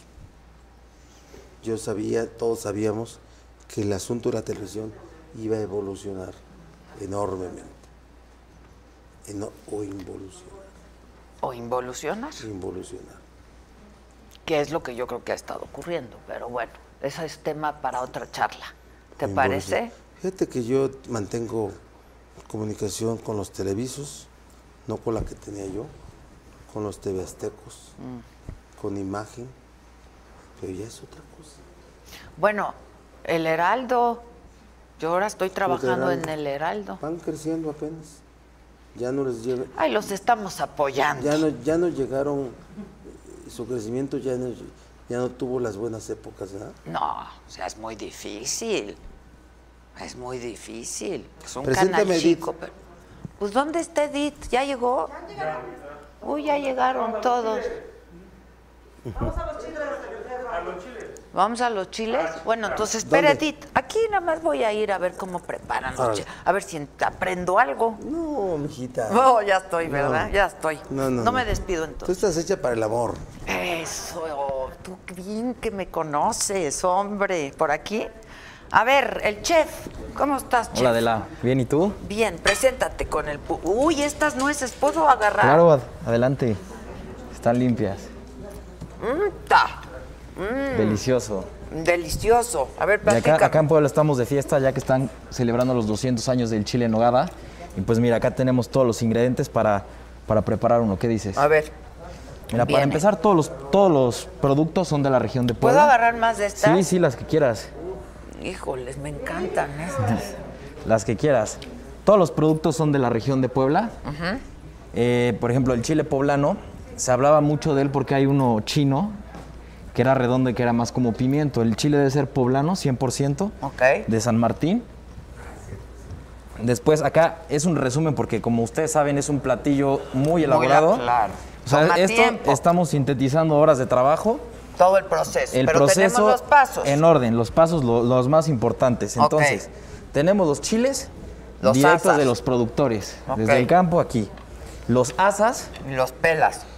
los, los sudas para que sea más fácil pelarlos. Que vean que algo sé. Algo sé. Exacto. Los pelamos, los limpiamos, quitarle un poco el, el picante de las venas y aquí es donde lo rellenamos. Ahora, lo más tardado y elaborado son Prepara el relleno. el relleno. Este, el relleno está hecho con producto de la región, es orgánico. Son productos que nuestros productores año tras año se esfuerzan y es fruta criolla, que es, digamos que el secreto de- del chile. Aparte de la fruta, lleva pasas, lleva almendra, fileteada y la carne picada. Es muy importante que sea picada o de deshebrada. res? De res y de cerdo. Es de las dos. Y una palabra para definir el chile en nogada yo diría equilibrio, porque es equilibrio de sabores entre frutal, entre la carne, entre el chile y lo más importante, va capeado. Yo sé que es un tema de debate Es un enorme. tema pero en Puebla enorme. los chiles van capeados y siempre han ido capeados Y desde se el siglo. acabó. En los recetarios desde el siglo XIX van capeados. Ahora, los Así bien es. hechos no tienen que saber mucho el capeado. No, claro, porque ahí entra, por ejemplo, los productos de Puebla que son muy buenos, como el huevo de granja, que con ese se capea y se hace bonito, como estos que tenemos aquí. Y Aquí ya están capeados. Aquí ya están capeados, Ok. están elaborados y ahorita si quieres te... Ya tienes la salsa. La, la- la nogada va preparada con la nuez de Castilla, la que estás probando. que está deliciosa. leche y queso. Y cada quien a su gusto le puede poner un poco de jerez y un poco, o un poco de vino. Ajá. O sea, sí, hay mucha gusto gente de cada que le quien. pone vino, pero es un poquito, ¿no? Un poquito, Nada más. sí, sí, Ok. no. Y como ustedes decían que ahora sí que el mejor es el que les gusta. Exacto. Ok. Y Entonces le echas la salsa. Esta nogada también ya está preparada Estos son para chiles de la chiquita, ¿eh? de la chiquita poblana. Y no es albur. Ahí estás aquí, mana. Qué bueno, hola. Los vamos a cubrir.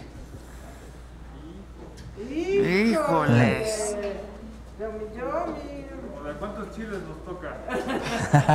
De uno. Aquí la Jasbet quería probar porque dice que comió uno y que no ¿Tú estaba quieres adornar bueno. uno? ¿De adorno? Claro. Se le echa bastante. Se le echa bastante.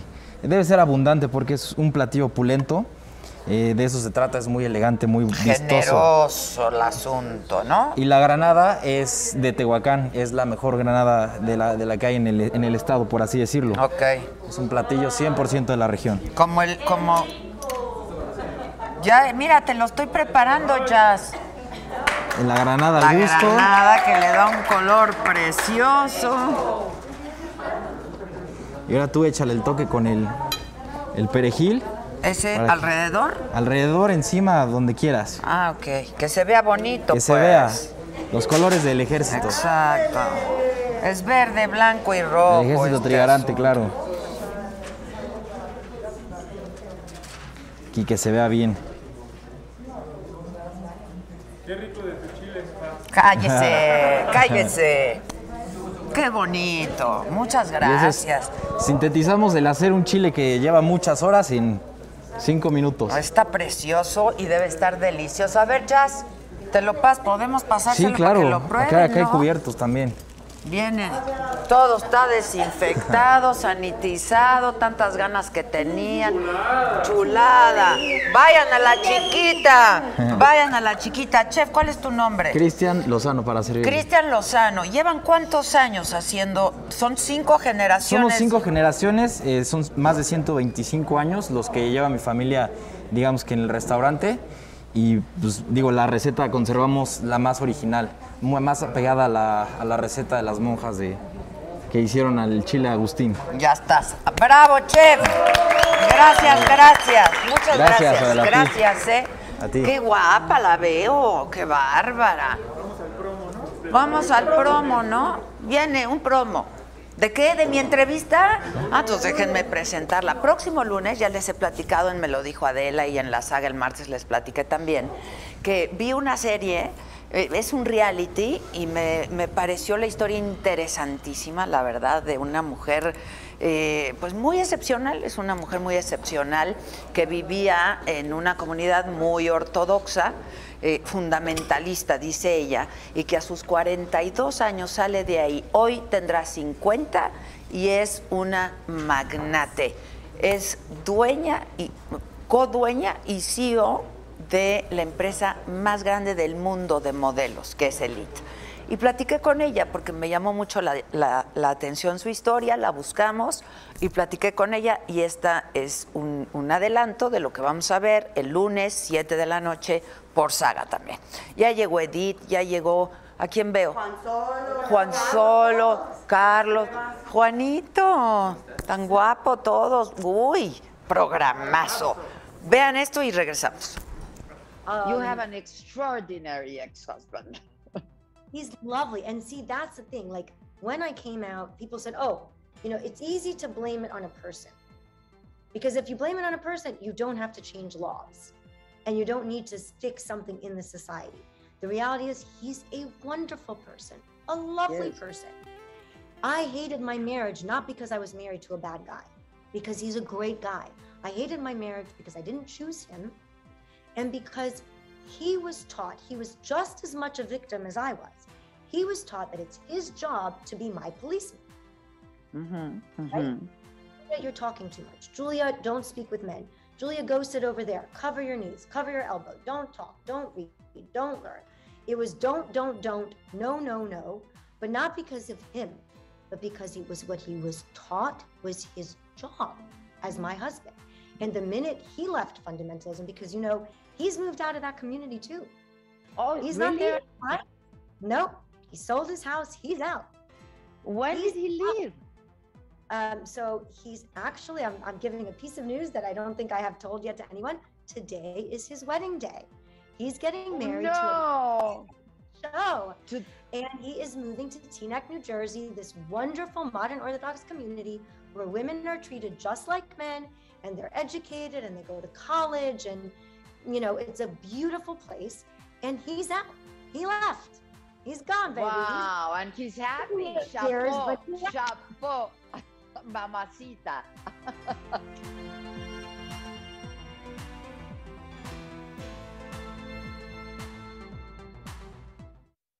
El sector turismo fue uno de los más golpeados con esta pandemia, pero ahora estamos en recuperación, estamos a la alza con la reactivación económica y también con la derrama económica. Puebla eh, se está recuperando. El Consejo Mundial de Viajes está otorgando a través de la Secretaría de Turismo del Estado de Puebla esta certificación que es Safe Travels.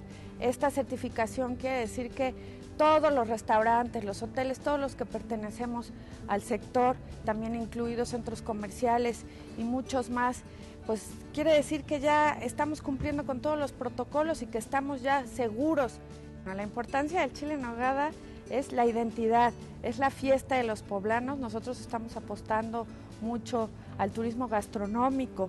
Entonces, bueno, pues es importantísimo esto porque también marca la reactivación económica. Hemos tenido un programa bastante extenso, empezamos el primero de julio y, terminará el 15 de septiembre. Está la Feria de Calpan, está la Feria de San Nicolás de los Ranchos, que es ahí donde se cosechan todos los productos con los que se hace el chile nogada. Tenemos 10 pueblos mágicos en el estado, eh, somos el estado que más pueblos mágicos tiene junto con el Estado de México. Entonces, bueno, pues tenemos de todo para venir a este hermoso estado. Puebla no nada más es un destino. Puebla es donde puedes venir a vivir experiencias y puedo asegurar que experiencias diferentes a otros, a otros lugares. La calidez de la gente, eh, el color, el sabor. Los invitamos, vamos a tener grandes sorpresas, vamos a tener un programa muy extenso en todo lo que viene del año, viene el molo de caderas, viene NASCAR, eh, viene en diciembre también vamos a tener villas iluminadas, está la feria de la esfera en Chignahuapan y vamos a tener muchísimos eventos. Estamos seguros de que les encantará. Les quiero platicar cómo se desenvuelve la economía en nuestro estado. Puebla mantiene un dinamismo en su economía pese a la pandemia del COVID-19. ¿no? Sin embargo, se están haciendo acciones eh, relevantes desde el inicio de la pandemia. Entonces hicimos un proyecto que se llamó Preparémonos y a través de gobierno digital con el apoyo del gobernador del estado, quien es un impulsor de la innovación, hicimos una reconversión en nuestra página de la Secretaría de Economía y empezamos a hacer entrenamientos en línea a través de la página web. Todos los, los emprendedores, las personas que estaban en su casa, todos los que estaban haciendo home office, pudieron acercarse y prepararse para, terminando la pandemia, pudieran encontrar mercados nuevos a través de, de estos medios digitales. Ofrece estabilidad, somos un estado que tiene cero huelgas, nuestra, nuestra gente es gente trabajadora, gente que sabe cómo responder, gente responsable y el gobierno del estado está haciendo políticas públicas y de atracción de inversión con incentivos que ofrecen eh, grandes oportunidades para establecerse en nuestro estado. En el tema industrial, por ejemplo, está Ciudad Modelo, que es un proyecto de un parque industrial sustentable y sostenible que está cerquita de la planta automotriz eh, más moderna de América Latina del grupo Volkswagen, que es Audi. Así es que los invitamos a Puebla. Estamos listos en la Secretaría de Economía y en el Gobierno del Estado y los poblanos y poblanas para recibir inversiones, turistas, eh, cualquier emprendedor que quiera pensar en Puebla.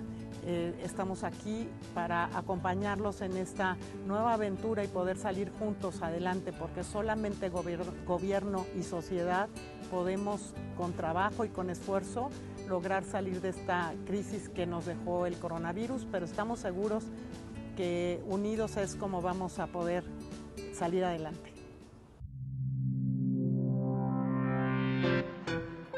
Sí.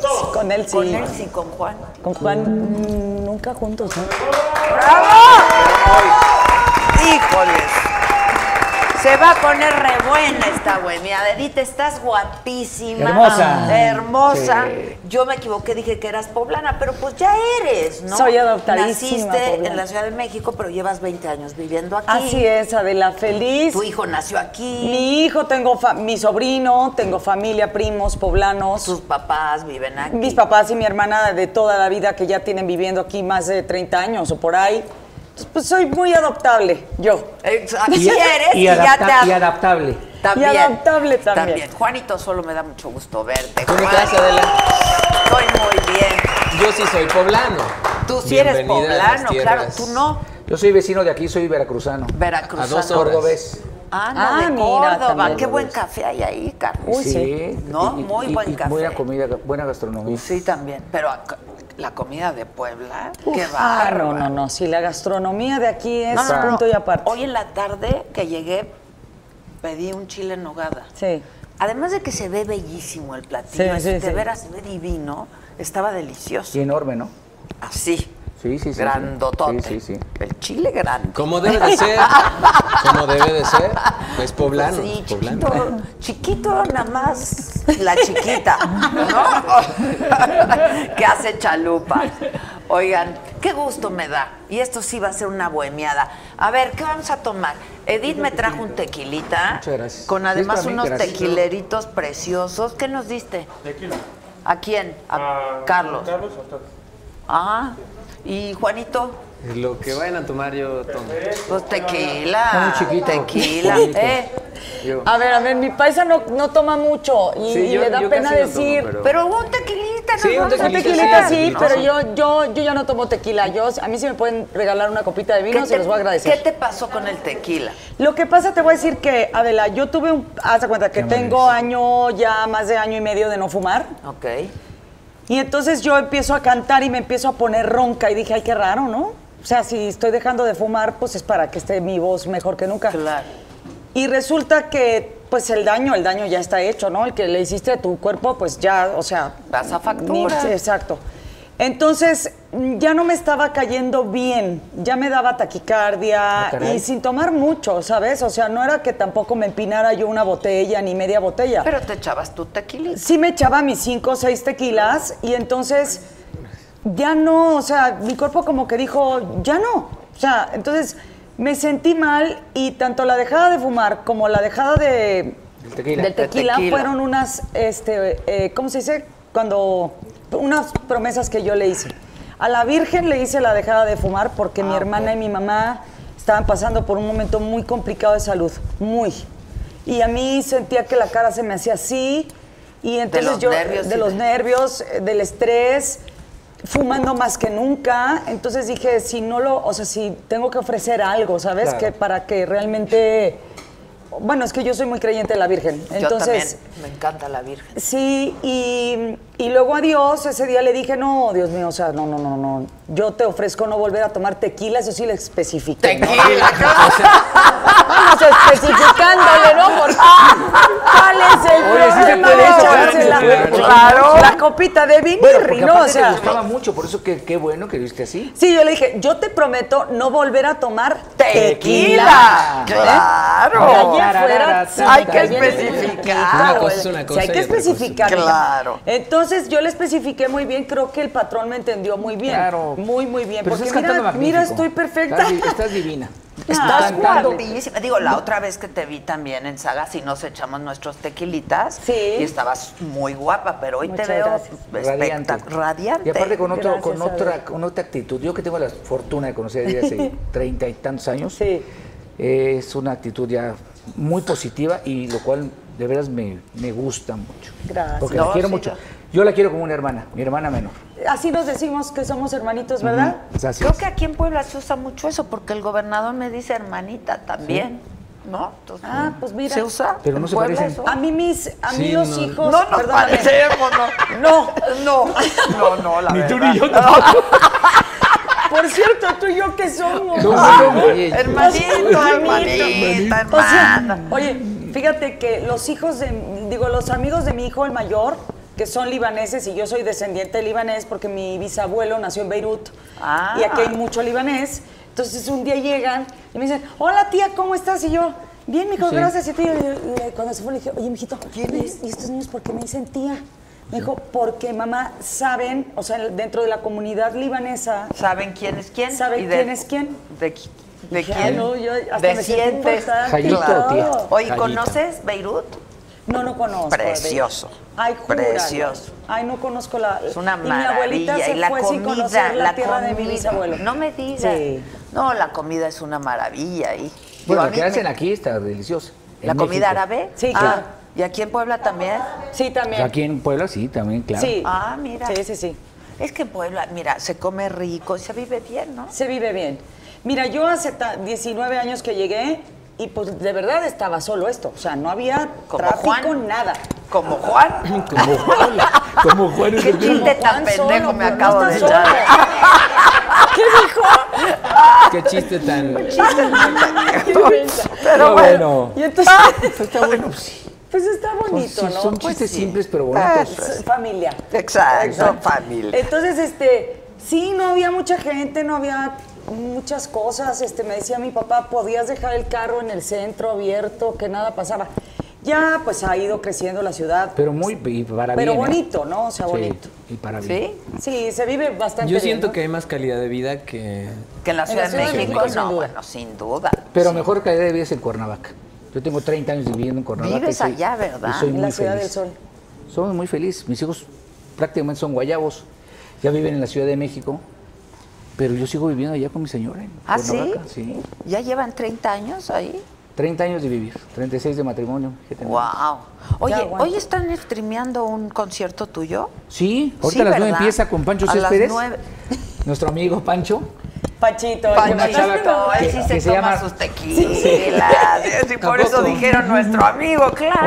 Oye, eh, ahorita, por favor, es la última oportunidad para que puedan comprar sus entradas para, eh, por en- eticket.mx. No se lo pierdan. Serenata desde Acapulco, Rosy Arango, que canta muy bonito. Sí. Eh, mi querido Pancho Céspedes y yo. Mariachi Orquesta, Qué a la hermoso. playa, con Uy, no. gente. Guau. Lo grabamos en mayo. ¿Dónde lo hicieron?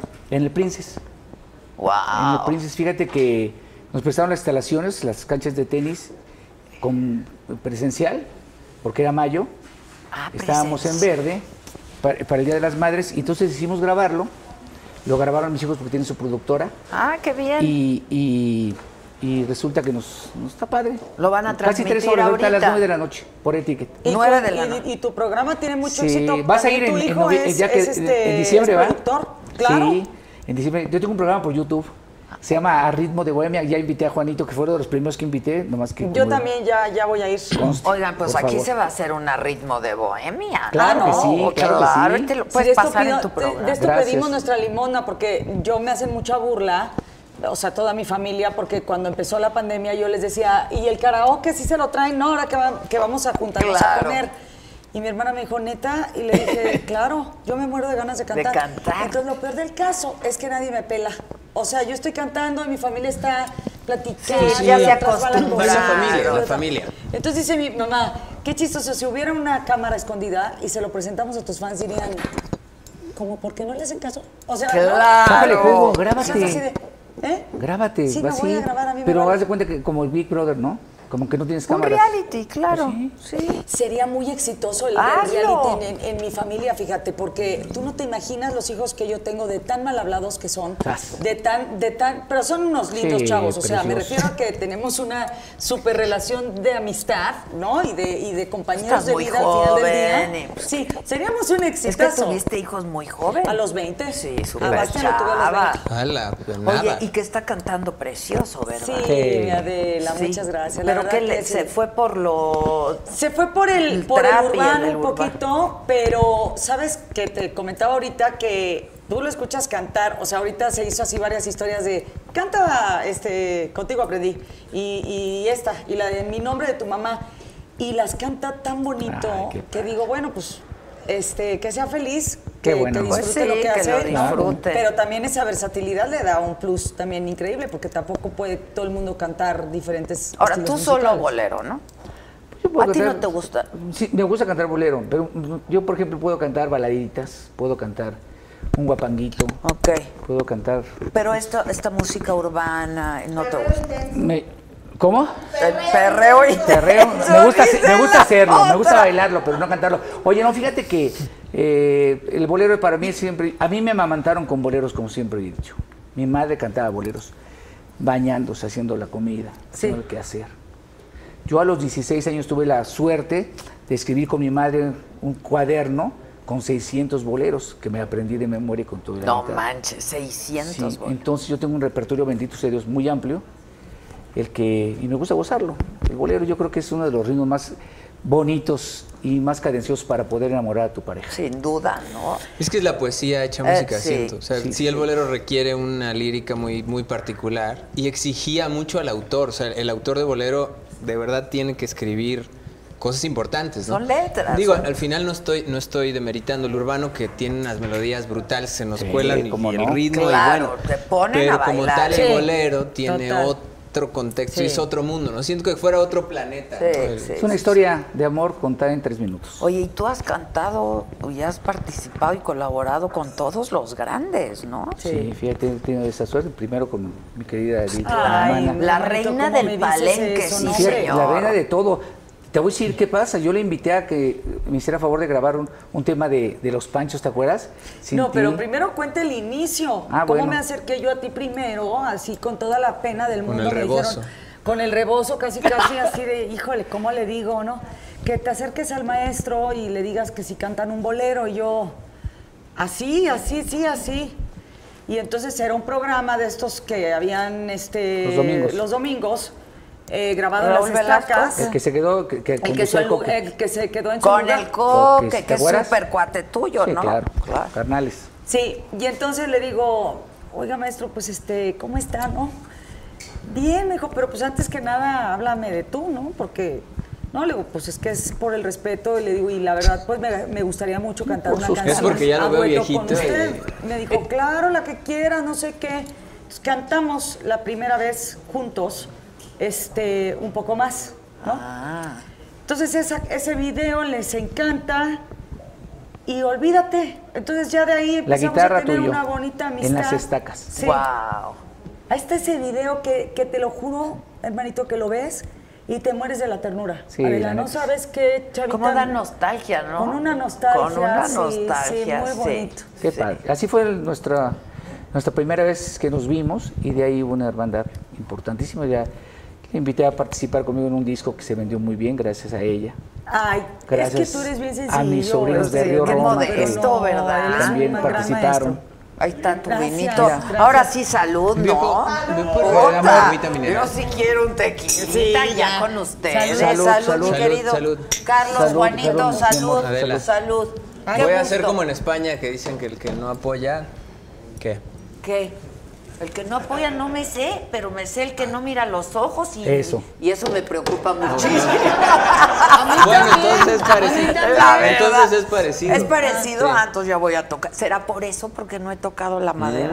Puede ser, puede ser. Salud, salud, salud. Salud por el amor. O no viéndonos a los Exacto, ojos, no caray. viéndonos a ¡Qué los ojos. maldición! Oigan, nunca han cantado los tres juntos. No, No, han nunca. estado nunca. No, eso Esta sí es la no. primera Así vez. es. ¿Y traen algo puesto o lo que salga? No, aquí nos No vamos a quiero poner ensayar. de acuerdo. Pues ¿para qué? Si Nomás me dijo que no empiece yo a cantar. y Exacto, me- yo antes me de que arranco. los tonos, porque está Me muy dijo, difícil. por favor, no te arranques sola. Porque Ok. si no, no te agarro el tono. Entonces, cuando a mí me hablas así bonito, entiendo rápido. Entiendes rápido, claro, Sí. claro. Vamos a hacer algo de Maestro Manzanero, ¿no? Que tanto Por favor. queremos todos. Y Sí, claro. Contigo aprendí que existen nuevas y mejores emociones. Contigo aprendí a conocer un mundo lleno de ilusiones. Aprendí que la semana tiene más de siete días. Hacer mayores mis contadas alegrías y a ser dichoso yo contigo lo aprendí.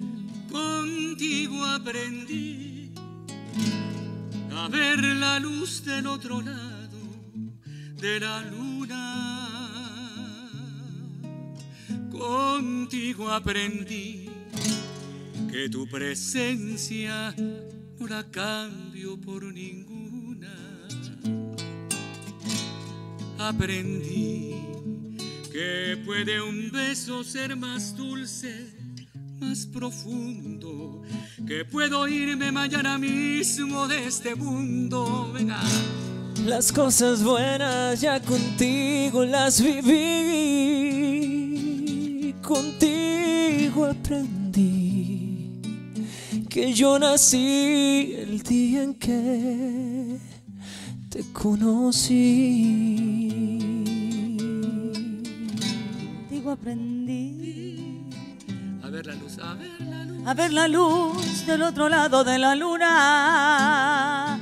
Na, contigo aprendí que tu presencia no la cambio por ninguna. Aprendí que puede un beso ser más dulce y más profundo que puedo irme mañana mismo de este mundo. Las cosas buenas ya contigo las viví y contigo aprendí que yo nací el día en que te conocí. Contigo aprendí.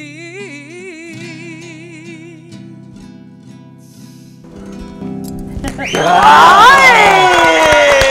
¡Ay, ay, ay! ¡Y hasta quiero llorar!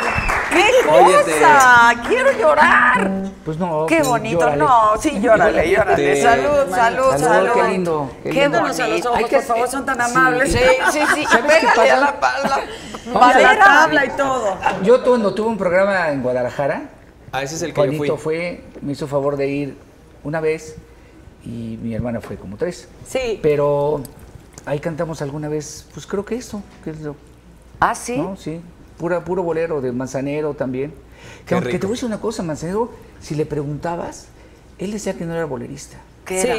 él era baladista. Baladista. Yo compongo baladas y compongo Qué, para qué- cantantes, qué para bárbaro. grandes Qué cantantes. Era un Qué genio bárbaro, un genio. Y con Juan Gabriel, ¿no? Con Juan Gabriel también tuve, tuve la suerte de, de participar. Ah, caray. ¿Qué pasó? Ay, perdón. Échenle aceite, ¿o qué pasó? ¿Qué óvole? ¿Qué ¿Me saben pasó? algo así? Ah.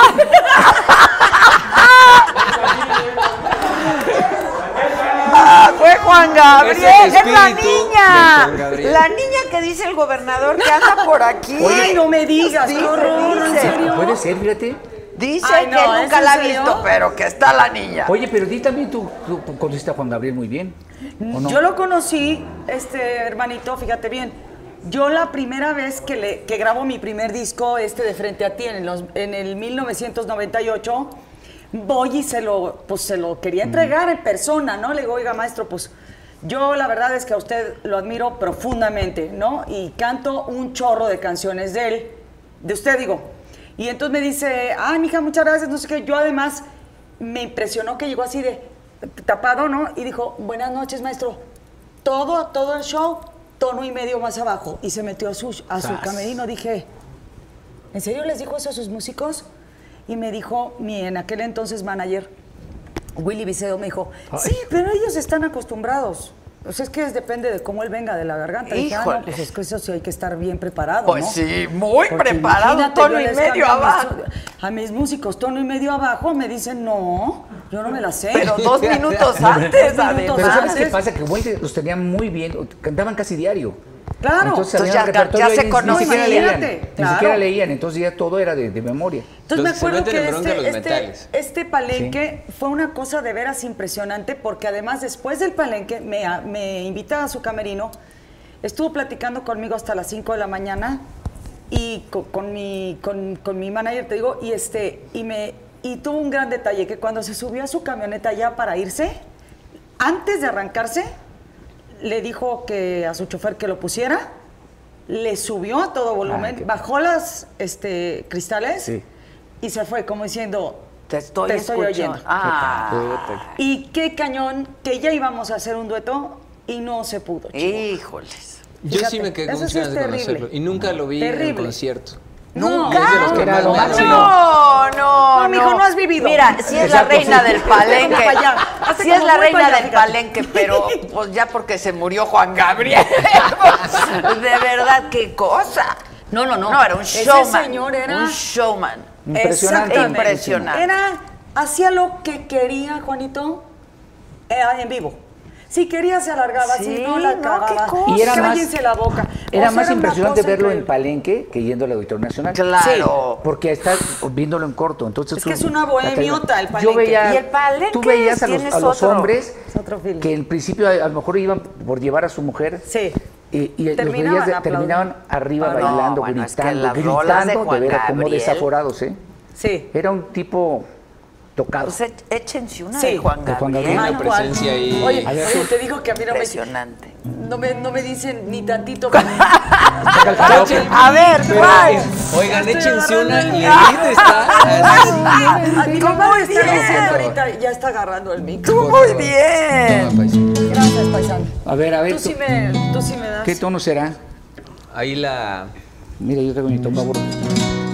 Probablemente ya. ¿Está? ¿Está alta o no? Está bien. A ver. Probablemente ya de mí te has olvidado. Ayúdame. Y mientras tanto yo te seguiré esperando.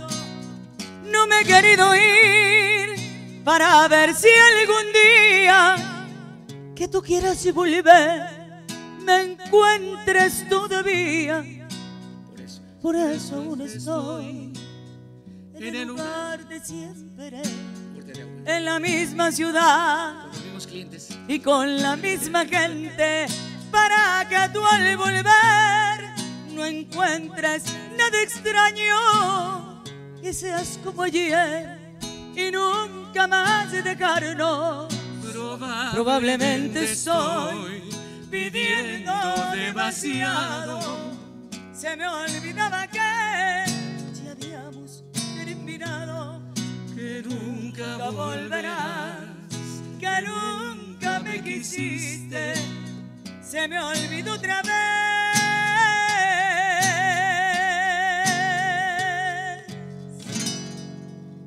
que solo yo te quise. ¡Ay! ¡Bravo! ¡Bravo! Hermanito, Sí se puede Claro, claro. Ah, mañana venimos. Oye, sí. fíjate que hay mucha gente que me ha dicho, para mí que tú no puedes cantar quedito al oído. Y sí puedo. Y sí Claro. puedo. No, yo estoy acá y te pregunte. acaricia, te acaricia. Siempre. Luego te digo a quién. ¿Y a qué hora? Exacto. ¿Traes Luego te galán? digo a quién hay que preguntar. ¿Traes galán? No, fíjate, ya estoy que. Es bueno, que hay que tocar la madera. Hay que tocar la madera, mija, veces, porque yo la verdad sí creo que no salgo a orearme, ¿ves? O sea, sí No enseñas la mercancía. ese no, es el problema. Déjate eso, sino que yo soy una persona que probablemente sí soy bien aburrida. O sea, yo no- es que no, no, salgo, no Adela. creo. O sea, yo Pero estoy ¿sabes por qué feliz no sales? Porque todo el mundo te reconoce y te empieza a pedir fotos. Ay, y a lo te mejor, amo, tú no, te voy a decir siempre una cosa, eres eso tan es muy hermoso, cierto. te amo. Yo lo veo con los grandes artistas como ustedes, fuera de broma te lo estoy diciendo. Las grandes estrellas no salen por lo mismo. Porque todo el mundo los está asediando, no los dejan comer, no los dejan, piden foto. Entonces, por eso muchos mejor se quedan. Bueno, y ahora con la Ay, pandemia hermanito, más. pero pues tú también te, te- cuando sales todo el mundo te pide, te pide aquí. Lana. este, Ah. Le debo. te piden autógrafos y fotos. Sí, es cierto, no modesto. En el, en el aeropuerto ya te vi tomando Sí, muchas claro fotos, que sí. A ver, aquí la cosa Pues es, es que son personas tú, que nos Adela, inspiran. igual que yo, que somos mujeres fuertes, o sea, independientes, que no nos da miedo la soledad y que incluso eh, a veces es como, mm, yo le agradezco mucho, ¿no? muy Honestamente, muy reconfortante, reconfortante. muy reconfortante. Me caigo a toda madre Sí. yo. O sea, la verdad me la paso súper bien conmigo. Si llegara alguien, entiéndeme, a sumar a mi vida, pero a sumar A realmente bonito, ¿no? sí, o sea, claro.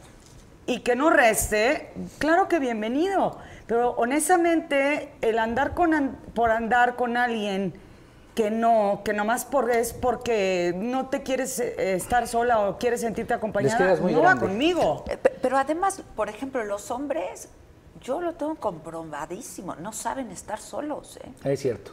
No saben. No saben estar solos y otra No me cosa. veas así, Juan Nomás Juan Solo. Solo. Juan Solo. Yo, o sea, yo, yo soy Juan Solo, o sea, yo Tú sí. porque tú sigues viviendo en tu aventura, en tu burbuja de cristal. Ay, No ya te no enojes, sé. Edith. ¿Tienes tu novia? No, ¿Por qué? ¿Cuál es la burbuja? ¿Cuál no, es la burbuja? porque este niño está muy enamorado ahorita y está qué bonito. O sea, Sí. Y yo te deseo que sea para siempre. Está increíble. Aquí la cosa es, que ¿Estás estamos feliz? hablando de las O mujeres. sea, ¿estás feliz? Sí, estoy- Ya se te va a pasar, ¿no? se te va a pasar. te tengo ¡Estás amargada! Bueno, te tengo noticias. Canciones vendrán. Fíjate Claro, que te tengo noticias. En el enamoramiento dicen que dura oh, Pues sí, Ya estoy viéndolo aquí, pobrecito. ¿Cuánto llevas? Llevo cuatro de casado. Está empezando. Ah, está empezando. Bueno, bueno, ahí va. está empezando. ¿Tienes chavitos? Tengo una hija de dos años. Híjole, Divina. hijo, por favor, te quiero decir una Que cosa. la niña está No, preciosa. no, la niña es una Es que este es divinidad. un cuero. Este, Y eso este que estoy niño es un vestido, cuero. Ya también mi paisano está queriéndose presumir mucho. O sea, ¿Se sabe vender? La niña, Claro. la niña es hermosa, pero ahorita nos acaba de cantar sí, hermano. una canción que le hizo a su hija. A ver, viene Juan Sí, Solo. sí, Ándale. Sí, es, híjole, de man- A ver si la puedo cantar, porque Sí, nunca no la puedo si cantar. te Puedes, Se ¿cómo no? te emocionas. hace que un nudo en la Yo te garganta. diría que te Sí. ayudo, pero no me la sé. Pero Ok. tú eres fuerte y sabes cantarla así. Bueno, bueno, ya, ya, cállate, Sí, Juan ya. y canta. No necesito que me digas nada. Contigo el cielo ya me dijo todo. En otra vida a mí me elegiste. Cuando nadie me vio, tú me viste. Cinco letras no son suficientes para decirte cuando te despiertas. Puedo sentir sinceramente que nada me falta. Si está tu mano aquí en la mía y calma. Afuera hay tormenta porque tengo el sol adentro de mi casa. Se nos cae el mundo, pero si tu voz me alcanza, yo no tengo miedo, ya no tengo miedo, Emma. Lo tengo todo si tu risa suena. Desde que está septiembre es primavera, Dios me ha dado en ti una estrella. Emma, aunque un día corras hacia otros brazos, mi corazón te va a estar esperando. Vuelve siempre aquí a mi lado, porque nadie puede amarte más de lo que yo te amo. Emma.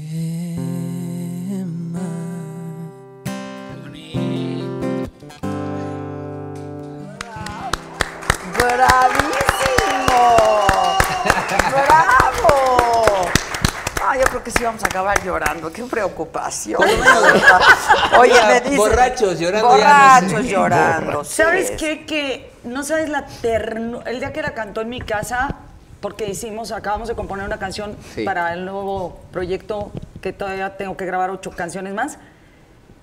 Yo lloraba y decía, qué impresión lo que un padre siente.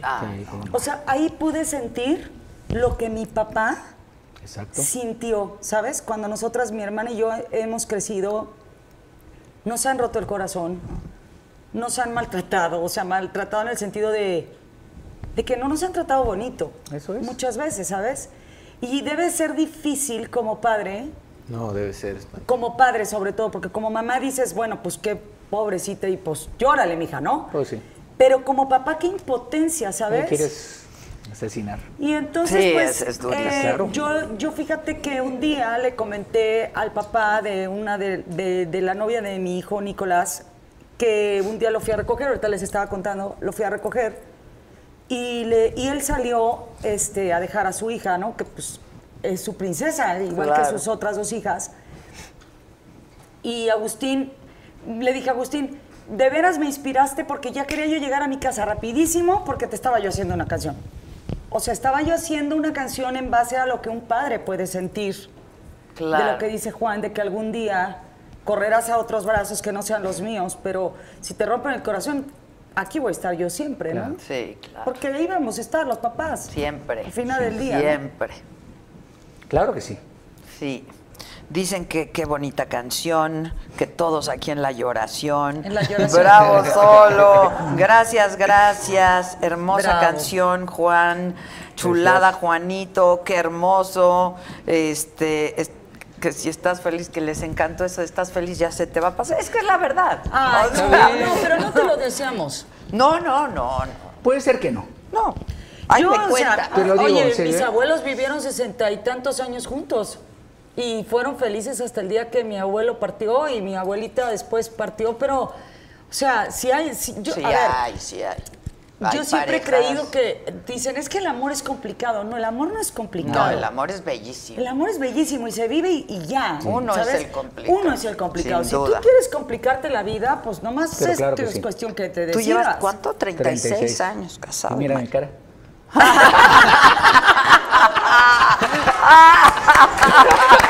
Ahí está mi vieja. Ahí está tu esposa y es una tipaza.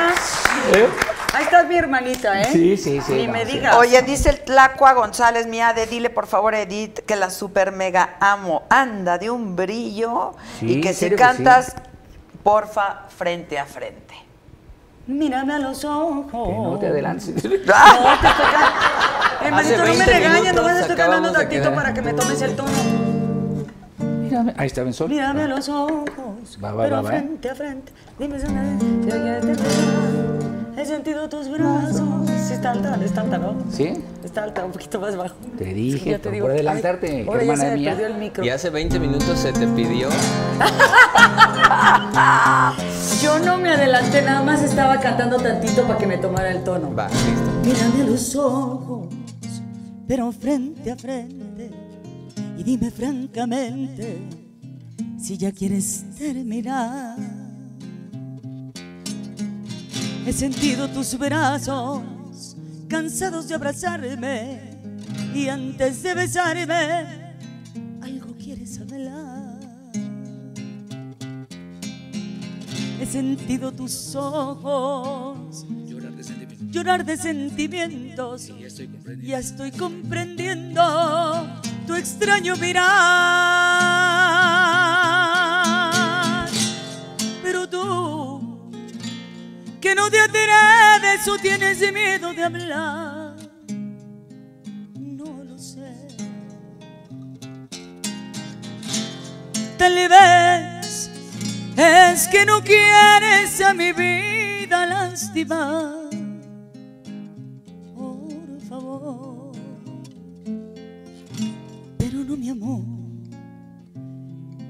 Lleno de temor tan solo de pensar que ya quieres terminar. Pero tú, que no te atreves o tienes miedo de hablar, no lo sé. Tal vez es que no quieres a mi vida lastimar. Eso no lo sé. Pero porque yo, mi amor, me muero de temor, tan solo de pensar que quieres terminar. Porque yo, mi amor, me lleno de temor, tan solo de pensar que ya quieres terminar. Ay, Dios mío, es que no me la sé muy bien.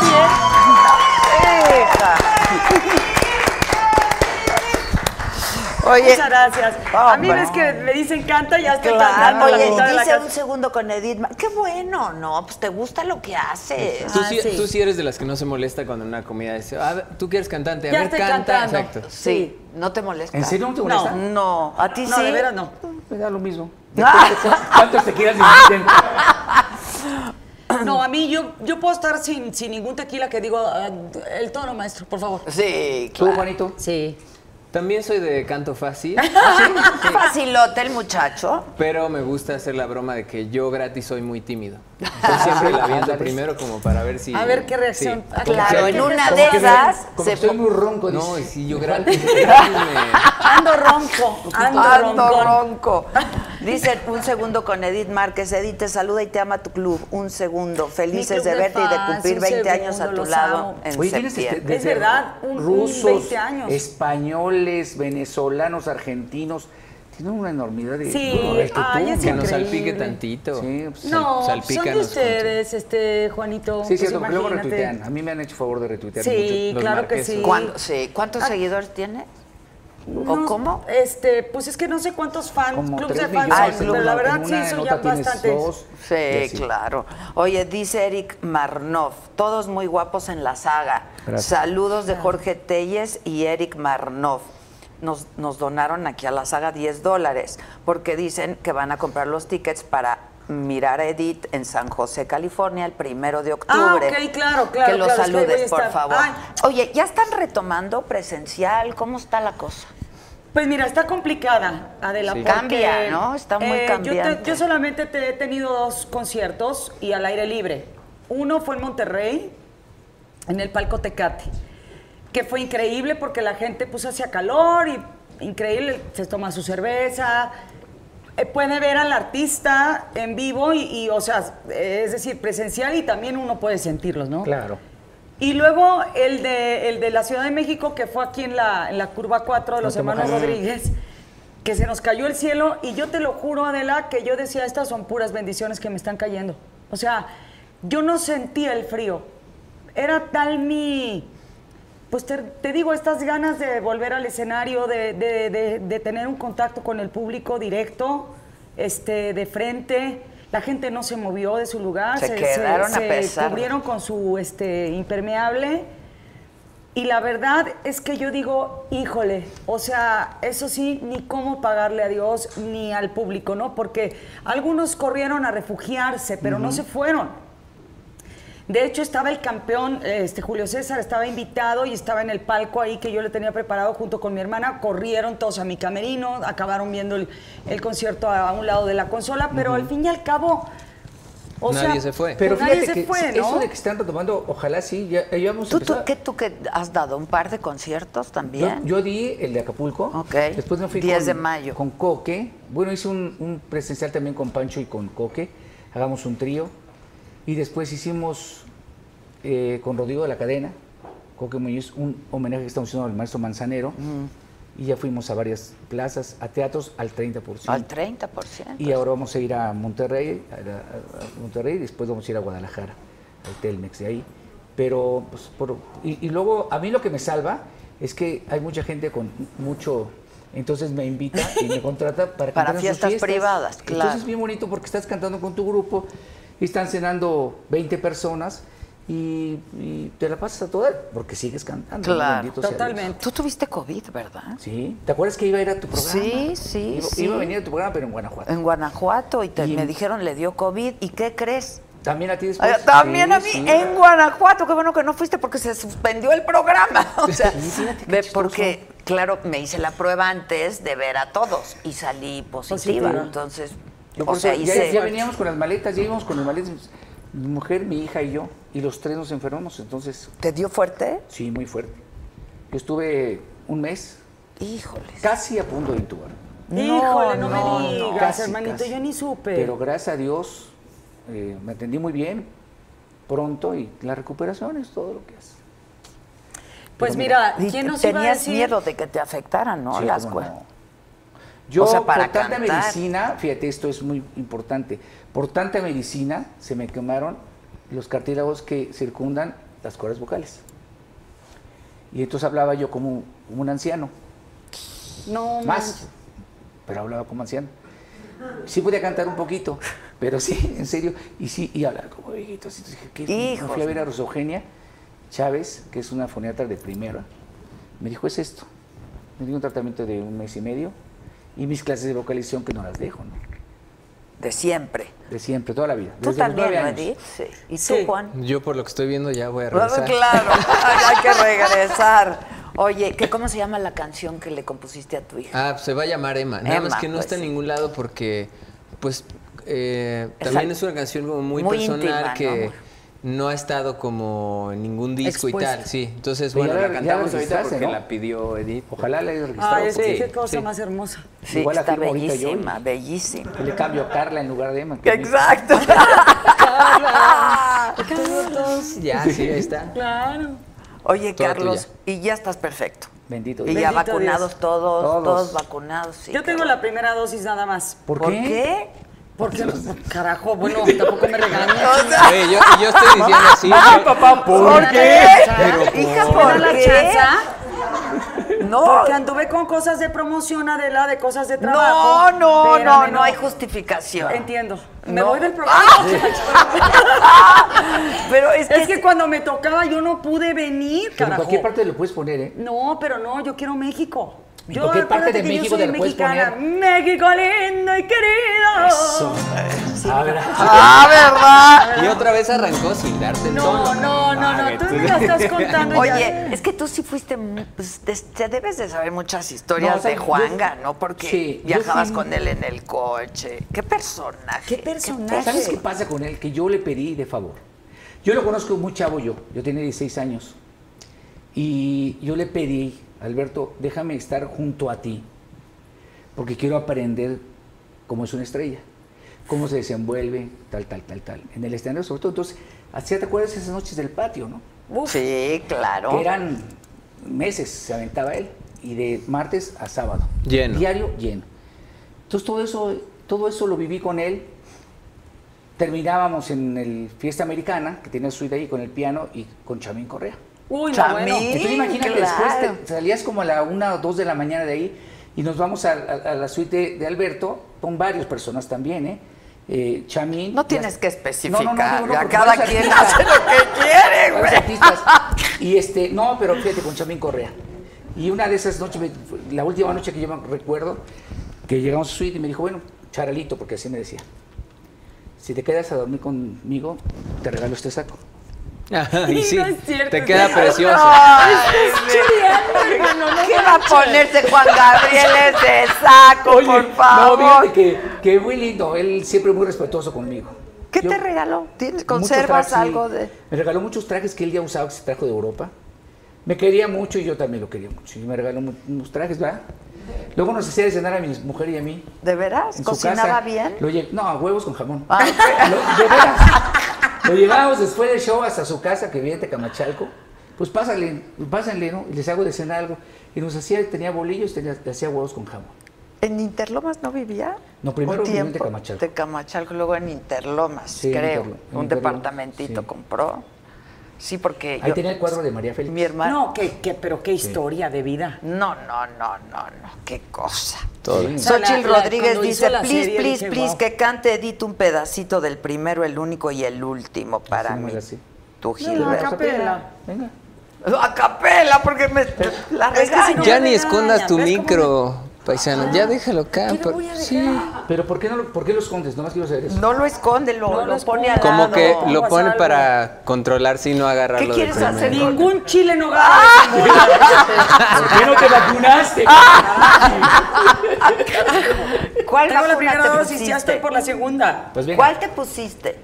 vacuna. Pfizer. ¿Y a dónde? ¿Aquí en Puebla? Aquí en- no, en, Ra- en Rafael Comac. Es un pueblito aquí cerca. Ok. Pues regresa ahí. Bueno, ¿Eh? pues. San Rafael Comac, perdóname. Pero entonces ya, por favor, ponte Sí, la segunda. voy, Eso no voy. se deja ¿Qué te pasar. acaba de decir el Gober?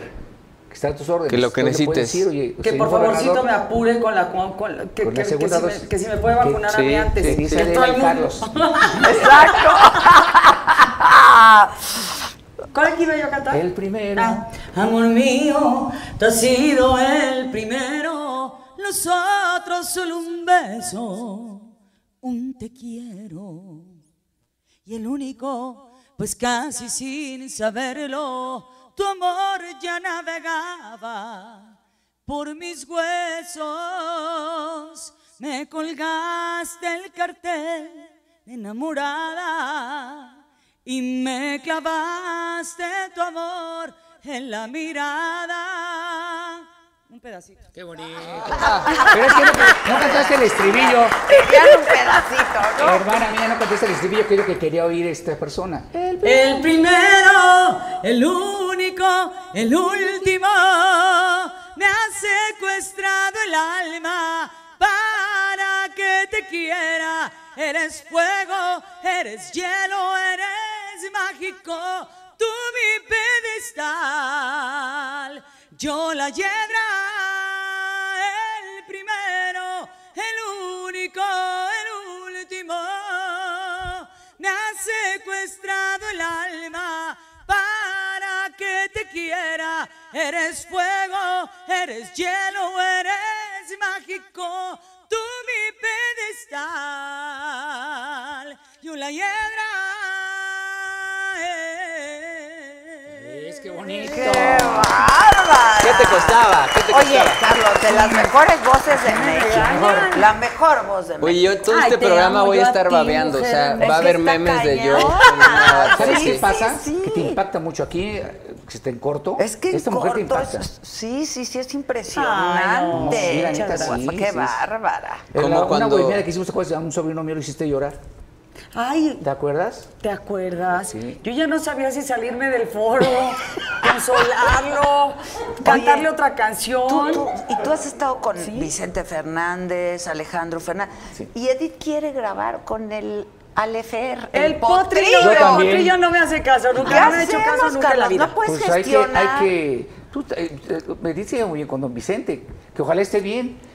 Que ojalá Yo la verdad mejor. te voy a decir una cosa, yo ahorita estoy, estoy pidiendo, al igual que creo que todo México, que, por que la salud de don Vicente, sí, sí, sí. A mí si algo me ha dado satisfacción en esta vida es que yo ya grabé con el más grande, que es don Vicente. Así es, eso. Mira o sea, padre. él tuvo la sencillez y la humildad para decirme que sí, grababa el tema de la retirada conmigo en Emociones 1.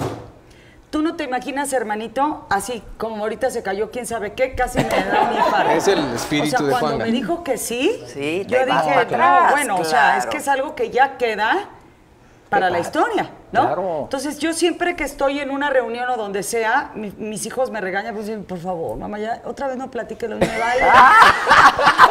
me vale madre, mijo. Es- O sea, también es un poco la edad, porque mira, Yo ya repito todo, todo, mana, o sea, todo. Y no me veo cuentas nada. 20 veces O sea, lo que- la misma persona. Mijo, sí te conté que el otro día... Ay, eh, Ah, sí, pues, de, Pero es que "Puta, sí, Mamá, ya me lo contaste 18 No, veces, bueno, pero esa vale". historia yo la contaría No, pero todos es que los días. cuando yo escucho, Uf, mira, ¿cómo yo no? te lo vuelvo a platicar Claro. y se me vuelve a enchinar la piel.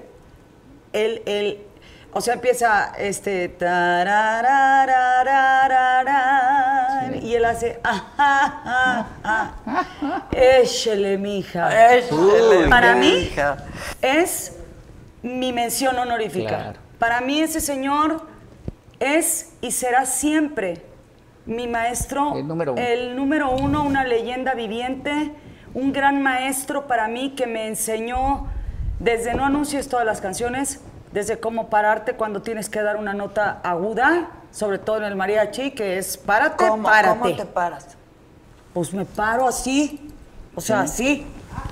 Aunque Ah. traiga vestido, no Claro, importa, no importa.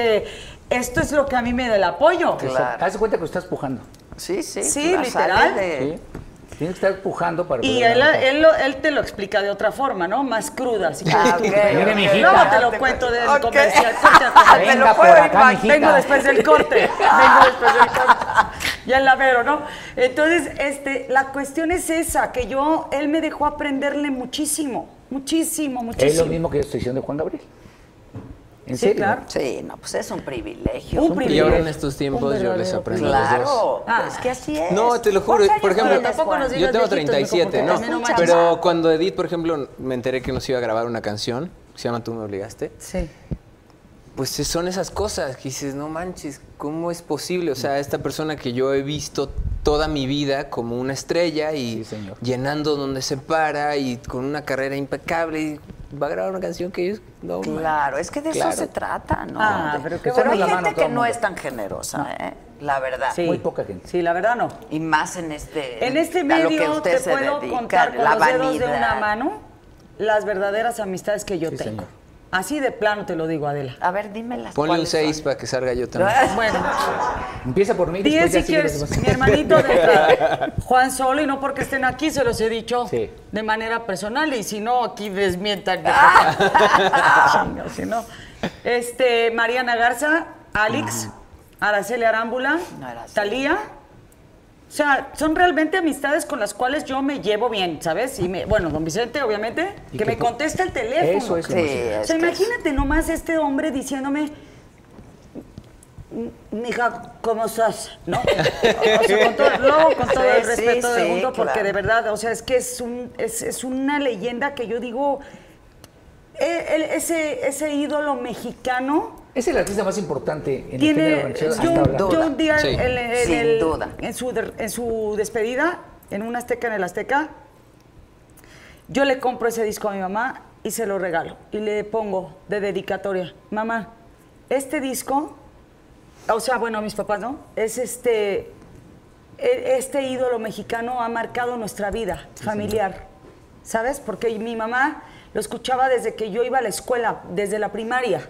Ella hacía su quehacer escuchándolo. Sí, claro. En la hora de, en la hora de don Vicente Fernández, que hacía Gustavo Albite, en Morena, Gustavo en la estación. Morena, imagínate, Radio Mil. Sí, cómo no. Y entonces, digo, ya, ya aquí sacando la edad a, redu- a reducir. vale madre. Este, Estabas muy niña. Bueno, y entonces yo, yo era una niña, pero entonces mi prima Gina, que por cierto es eh, quien hace Ah, la estos que hace sombreros, los sombreros, Shula precioso. MX, te vamos a mandar uno, ¿eh? Ya estás. Está Pero, divino. eh, o sea, de todos los colores y sabores, Adela, para que tengas de ¿Qué- varias ¿Tiene combinaciones. Instagram? ¿Tienes? Sí, Ah, arroba xhshula. Ok. Punto MX. Ok, para ver. Orgullosamente mexicanos. Están padrísimos. Están ¿eh? padrísimos. artesanos mexicanos. Bueno, entonces mi prima Gina, cuando se iba a pasar las vacaciones allá a nuestra casa, este, estudió conmigo y lo, que, y lo que tú me digas. Yo tengo una hermana que me lleva cuatro años y medio. Entonces yo realmente, o sea, cuando ella ya se había casado, yo todavía estaba como, como, cosa como que yo me había, porque mi hermana se casó muy joven. Entonces mi mamá me decía, híjole, es que te voy a invitar a tu prima Gina para que, pues tú tengas con quien, ¿no? Jugar. Jugar y platicar y etcétera. Y somos como hermanas, Gina y yo. Y entonces resulta que nos íbamos de viaje y todo. Y ahora ella le dice, tía, ¿todavía cantas en las mañanas a don Vicente? Fíjate que cómo marca un, un ídolo Claro. mexicano la vida Sí, de tantas y tantas personas, ¿sabes? Porque no es solamente mi familia. Yo le decía a don Vicente, o sea, lo que yo le estoy diciendo, usted lo ha escuchado miles Pues, y millones de veces. Todos, todos se lo Pero, pues yo discúlpeme, pero yo sí, como lo tengo aquí, le voy a preguntar. A ver, ¿usted cómo le hacía cuando extrañaba a sus hijos? Porque yo los extraño mucho. Pero pues ya existe el WhatsApp, el Sí, claro. Ahora FaceTime, imagínate todo aquello. cuando, ¿no? Me dijo, mi hija les mandaba cartas o telegramas. O sea, imagínate, Claro. ¿no? Y entonces, el haber podido llevar a Adela, a mi mamá, a su rancho, Qué padre. No, es una maravilla ese y cuate. que él nos recibiera con este gusto. ¿Y Cuquita? ¿Qué me dices Sí, de Cuquita. Es una santa, Sí se puede, ¿eh? Sí. sí. se puede. Juan. ¿Ves? Ellos Digo, llevan mucho tiempo casados. Don pero Vicente, tremendo, Carlos don son mis pastores, sí. también. Exacto. Oigan, ¿qué? ¿Se echan otra entre los tres? Sí. Va. Pero ¿cuál será ¿Por qué no nos echamos la de la distancia entre los pero a ver qué tomas. Fíjate, te estoy Ahí ya cantando nomás a- para que me tomes ¿No? el tono y no me regañes, hermano. Pero Juan se la sabe. Yo no me la sé. No, no, no, no, la que una que tú te sepas. para Una que tú te me- sepas. en la que No, sigue ya yo dijo me- Adela que una que tú te Sí, sepas. sí, que di cuál. tú. Ya nos acomodamos. ¿De Vicente? Del que no, quieras. Del que quieras. Este- ¿Qué manzanero puede ser, eh? ¿Qué hacemos? Este... Andrea Bocelli. Sí, algo en inglés, Carlita. No, no es cierto. Este, En inglés las paso a deber, ¿verdad? Algo fácil. ¿Cómo Se las fue? voy ¿O pasando a deber. La verdad. Ahí te va, mira, ahí te va. No, y luego, luego le subimos el tono para que le cante mi hermana.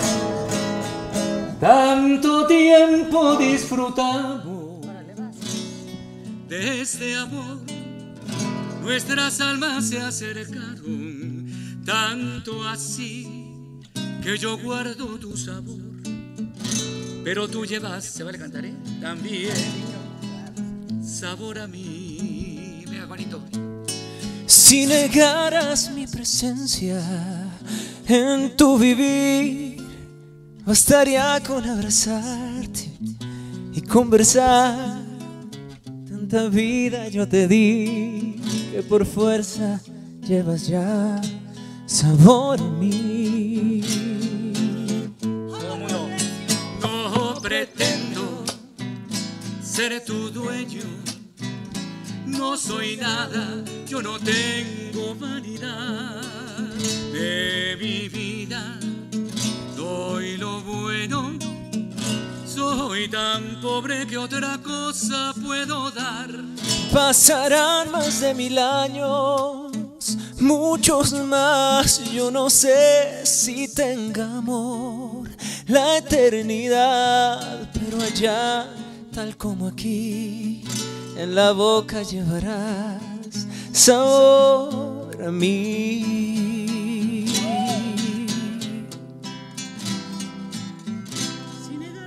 Si negaras mi presencia, en tu vivir, bastaría con abrazarte, conversar. Tanta vida yo te di que por fuerza llevas ya sabor a mí. ¿Cómo dice? No pretendo ser tu dueño. No soy nada, yo no tengo vanidad. En mi vida doy lo bueno. Soy tan pobre que otra cosa puedo dar. Pasarán más de mil años, muchos más. Yo no sé si tenga amor la eternidad, pero allá, tal como aquí, la boca llevarás sabor a mí. Sabor. Sabor. Sabor a mí.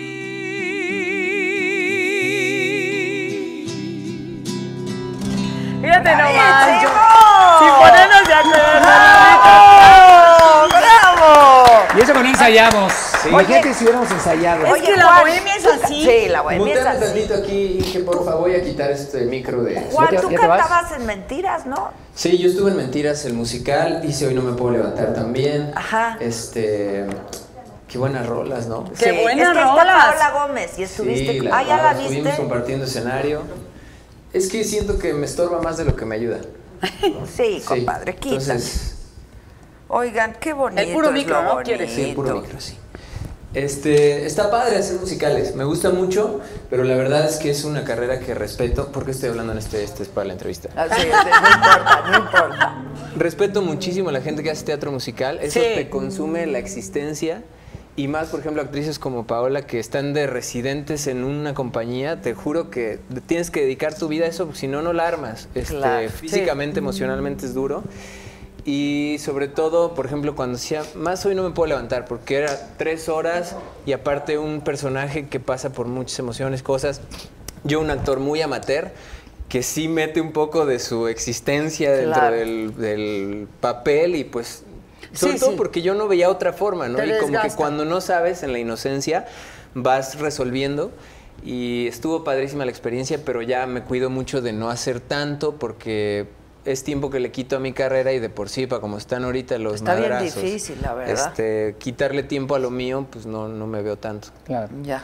Pero la experiencia es padre. No, la experiencia es brutal. De hecho, yo siento, porque aparte eh, me pasó en las dos, en las dos obras, que siento como que fuerte. Dijeran, oye, vas a debutar con tu equipo de fútbol favorito. O sea, los jugadores son los tops. O sea, tú te paras en el teatro y sale Pau a hacer Lupita y el, el- te- se tiene que esperar, te lo juro y no porque esté acá, un minuto en lo que la gente deja de aplaudir y puede que empezar canta su escena. ¡Bravo, Pau! No, te lo juro. ¡Bravo, Pau! Porque son gigantes, ¿no? Es como que me sentía yo como el lateral izquierdo que juega, que juega con Cristiano Ronaldo. O sea, nadie sabe quién eres tú, pero güey, ahí está Cristiano. ¿sabes? Claro, estoy jugando yo estoy también. jugando con Y yo le paso el balón. Entonces, me encantó hacer teatro musical. Son bien generosos también, la mayoría. Y este, Nombres. Y no vamos a decir Queremos nombres, nombres, Paola, nombres. por favor, que este niño nunca le vamos a sacar nada. Pero estuvo muy cool, la verdad. Qué padre. Qué buena onda. ¿Sabes yo qué, te quería proponer? Desde algún- o sea, yo cuando te veo, Sí. que te, ve- te veo continuamente, ¿Quién no la ve?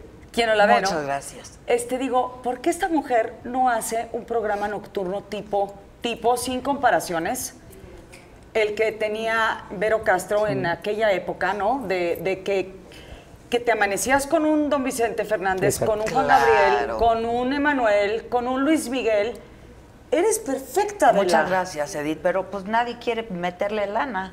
Ah, caray. Vamos hablando un de esto. Porque tú te- yo me acuerdo, a ti te O sea, conocí. no, está porque cañón. A ti sí te conocí tenemos en que vivo. hacerlo. Con Ricardo Con Ricardo Rocha, claro. está acá. Yo la conocí ella en vivo y hacía en el programa nocturno. Sí, pero Toda sabes que es que sí, claro. Pero es que, eh, o sea, tú estabas, bueno, yo de niña estaba esperando ese programa. Con todo mundo. Y claro. luego eh, estuve yo en Timbiriche ahí en ese programa donde, donde decíamos, es que olvídate de siempre en domingo. Era la onda estar Claro. en ese programa. era la onda. Claro. Pero también es, fíjate, qué, qué calidad de estrellas tenías en aquel Eso tiempo. también es cierto, ¿eh? También, bueno, se, o sea, se te que- acaba rápido el que elenco, puedes hacer ¿eh? una No, la verdad bohemia. se acaba rápido el No, y elenco. que te puede ser una bohemia. Porque no cualquiera ahorita que puedas invitarlo, bueno, pues vamos a cantar hasta las 6 de la mañana, sí, pero ¿cuál? Un disco, dos discos, que tengo tres discos. ¿Y después qué? Sí, es cierto. Y aparte había muchos personajes con unas Sí, vidas con muy unas vidas ricas, sí, ¿no? totalmente. Es que era había, una había mucho misterio, sobre todo acerca del artista, ¿no? Hoy, Sí. hoy como todos estamos Exacto, casi todo obligatoriamente 24/7 compartiendo mucho de nuestras Sí. vidas, Sí, sí. se ha perdido mucho ese Eso misterio. Entonces, muy también hemos sufrido un poco ese cambio, nos tenemos que adaptar porque es inevitable. Este, y yo que no tengo este, los followers que tiene Edith o mencionados, por ejemplo, a Talía, y ellos se toman el tiempo de hacer y crear su contenido para sus fans, digo, madre, ¿yo a qué hora le doy? ¿No? A veces me pasa. No, a mí también me pasa, Juan. O sea, y es una cuestión que tienes, o sea, y también qué cuento, qué digo. Sí, ahora No, que- es que el, mana- a ver, el- el management de, de hoy, me- o sea, por ejemplo, a mí este, me dicen, o sea, tienes que subir contenido. O sea, Claro. este, digo, eh, voy a- al súper. Fíjate que hoy tuve un día tal y tal, porque además eso es lo que le llama la atención Sí, también es a la gente. O sea, no es nada más qué concierto vas a tener y a dónde vas a estar. Eso casi no le importa a la gente. Pero eso No. dice que bueno, yo voy y la veo. Pero, Les pero a mí vale. me Si encanta su día una, a día. una foto con tu hijo o con tu hija, tú te vas a tener Sí. likes. te Sí. vuelves viral. Sí. Con tu perro. O sea, de estarme echando unas luchas con mis Hasta que hijos, alguien me grabara, te juro, me vuelvo viral. Sí, claro. La neta. Porque eduqué a dos niños. O haces una hombres. pendejada y te vuelves viral. O sea, yo me le aviento, claro. Sebastián, Nicolás me cae encima y igual y ya no sabemos si, si Sí, al día cierto. siguiente pueda yo cantar o con, con collarín o sin collarín, Sí, ya claro. veremos. es cierto. Pero la cosa es que te vuelvas viral. O sea, Sí. Eso sin, sin duda alguna. Volviendo al tema de ese Pero programa, de no lo, o sea, no lo quites Pero de no la lo lista. quites No, de la yo lo he querido ¿eh? hacer toda mi vida, toda mi vida, pero es un programa caro, ¿no? Y ahora La la, tele. pues, ese es, ese es el problema. Bueno, no, no, es un grupo nada más que tienes que tener. Tienes que tener tu Jesús, grupo y No sale tan pues, caro. una televisora. ¿Eh? No sale tan caro. No, la producción. La es producción cara, es- la por- producción. por porque YouTube lo puedes hacer. Ah, por YouTube, pues esta es la idea un poco, ¿no? No, pero sí, pero no. O sea, el chiste es que yo sí quisiera que en ella la tuviera tele, en la tele claro, abierta. porque la, la Pero tele ya las televisoras ya no quieren hacer eso. No. Ya no les importa. A mí eso. me parece un error.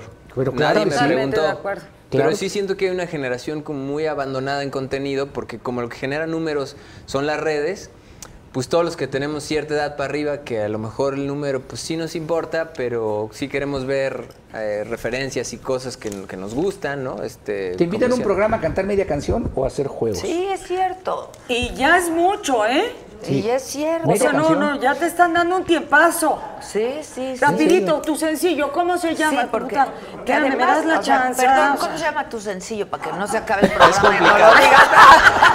Pero en realidad. Yo por eso, qué bueno que Se llama Es antes de complicado que iba a mi streaming de una vez. Exacto, yo ya. lo dije rápidamente. Es complicado, la canto con David. Bisbal. Con David Bisbal, ¿verdad? Y Oye, acabas de grabar un video con La Josa. Que sale David Bisbal. ¿Es ese? Es ese. Ah, Precioso, ok. precioso. Y con Araceli, ¿no? ¿La cantamos? Yo no, Sí, con. Araceli, La. Josa, Alex, Alex Bauer, Mariana Garza, no, bueno. ¿Eh? ¿Cómo, cómo empezamos? Cuando me preguntan si yo estoy en una relación, es complicado. Ay. Sé qué decirles si somos amigos, novios, qué sé yo. Tú dime qué hago. El problema es que después de tantos besos que te di, todo es distinto. Tiene corazón y ahora estúpidamente no puedo salir de este laberinto. Es complicado cuando uno de los dos es el que se enamora.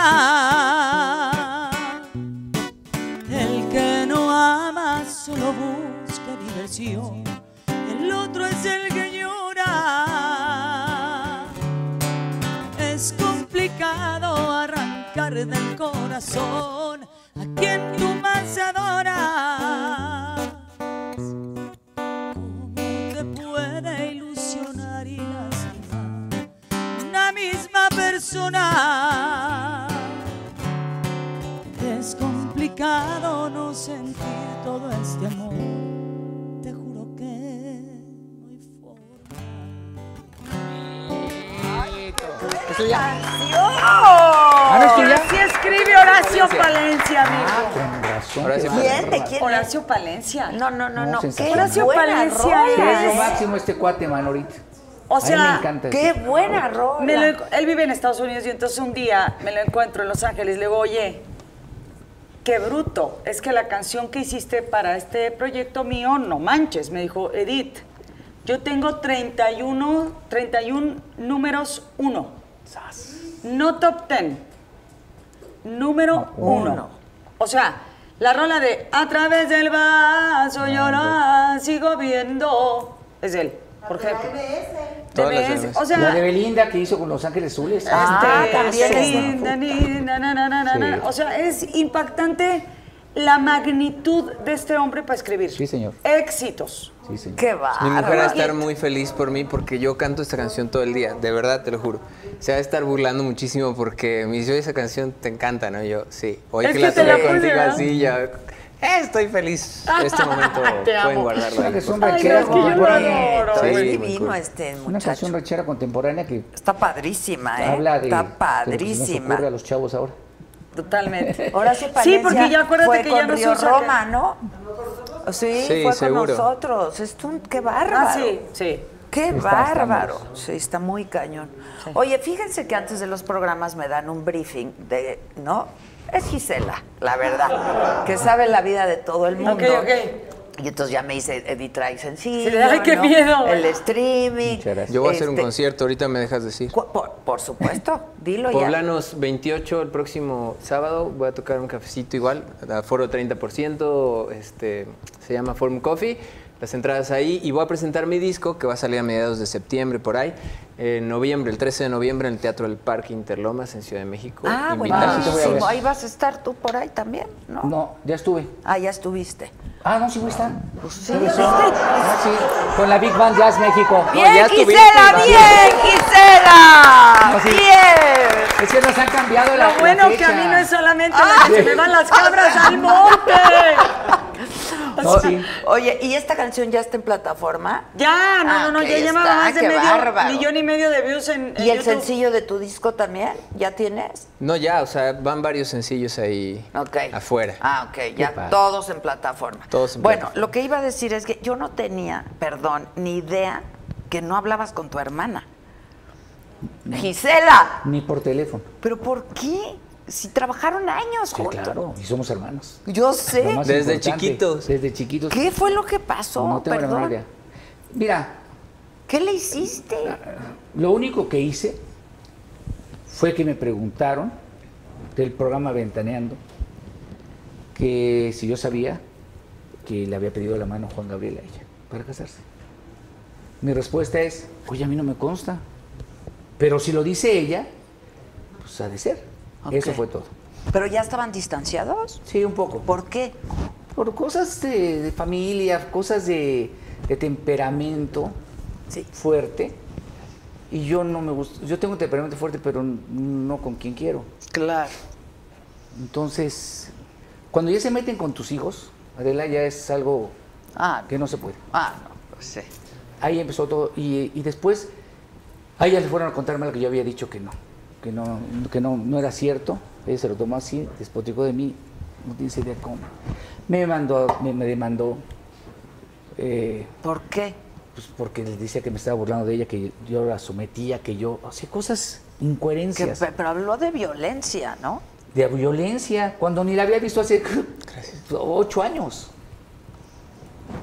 Qué triste, ¿no? La verdad. Es la verdad una tristeza, porque Yo los veía juntos en muy realidad, sí, en realidad es algo muy fuerte porque, pues, eh, la única hermana que tengo, mi hermano Alfonso murió, murió de 50 años y con él estuvo peleado ella 10 años, sin hablarle. Uy, Y cuando lo perdona, se muere mi hermano.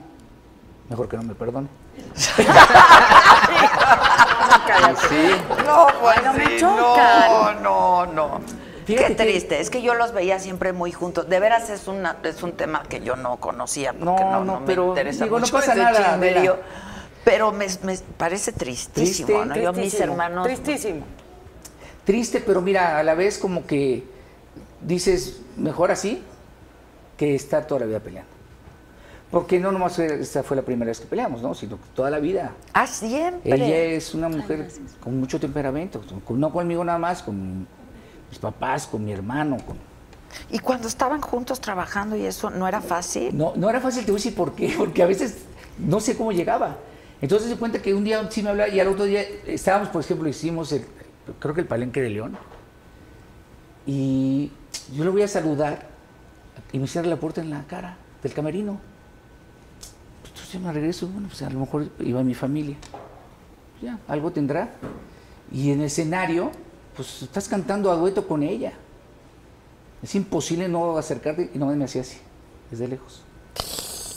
Pero no sé qué pasa y al- se baja nos bajamos del escenario, yo me voy, ya nos vamos, regresamos a- al hotel y recibo una llamada. Oye, mano, es que hay que hablar, ¿hay que hablar de qué? No, de lo que está pasando. ¿Qué está pasando? Pues tú eres la única que te preguntas y te, y te, y te, y te respondes. O sea, no Yo había tengo pasado ningún problema nada. con nadie. Tiene un, un- problema. Eso es lo que tiene. Pues qué desgraciadamente. Pero mira, ya cosas ya de... Entonces lleva años este asunto. Sí. Ah, Y no, sabía, la verdad. Y llevará más por mi bien, por el bien de mi familia.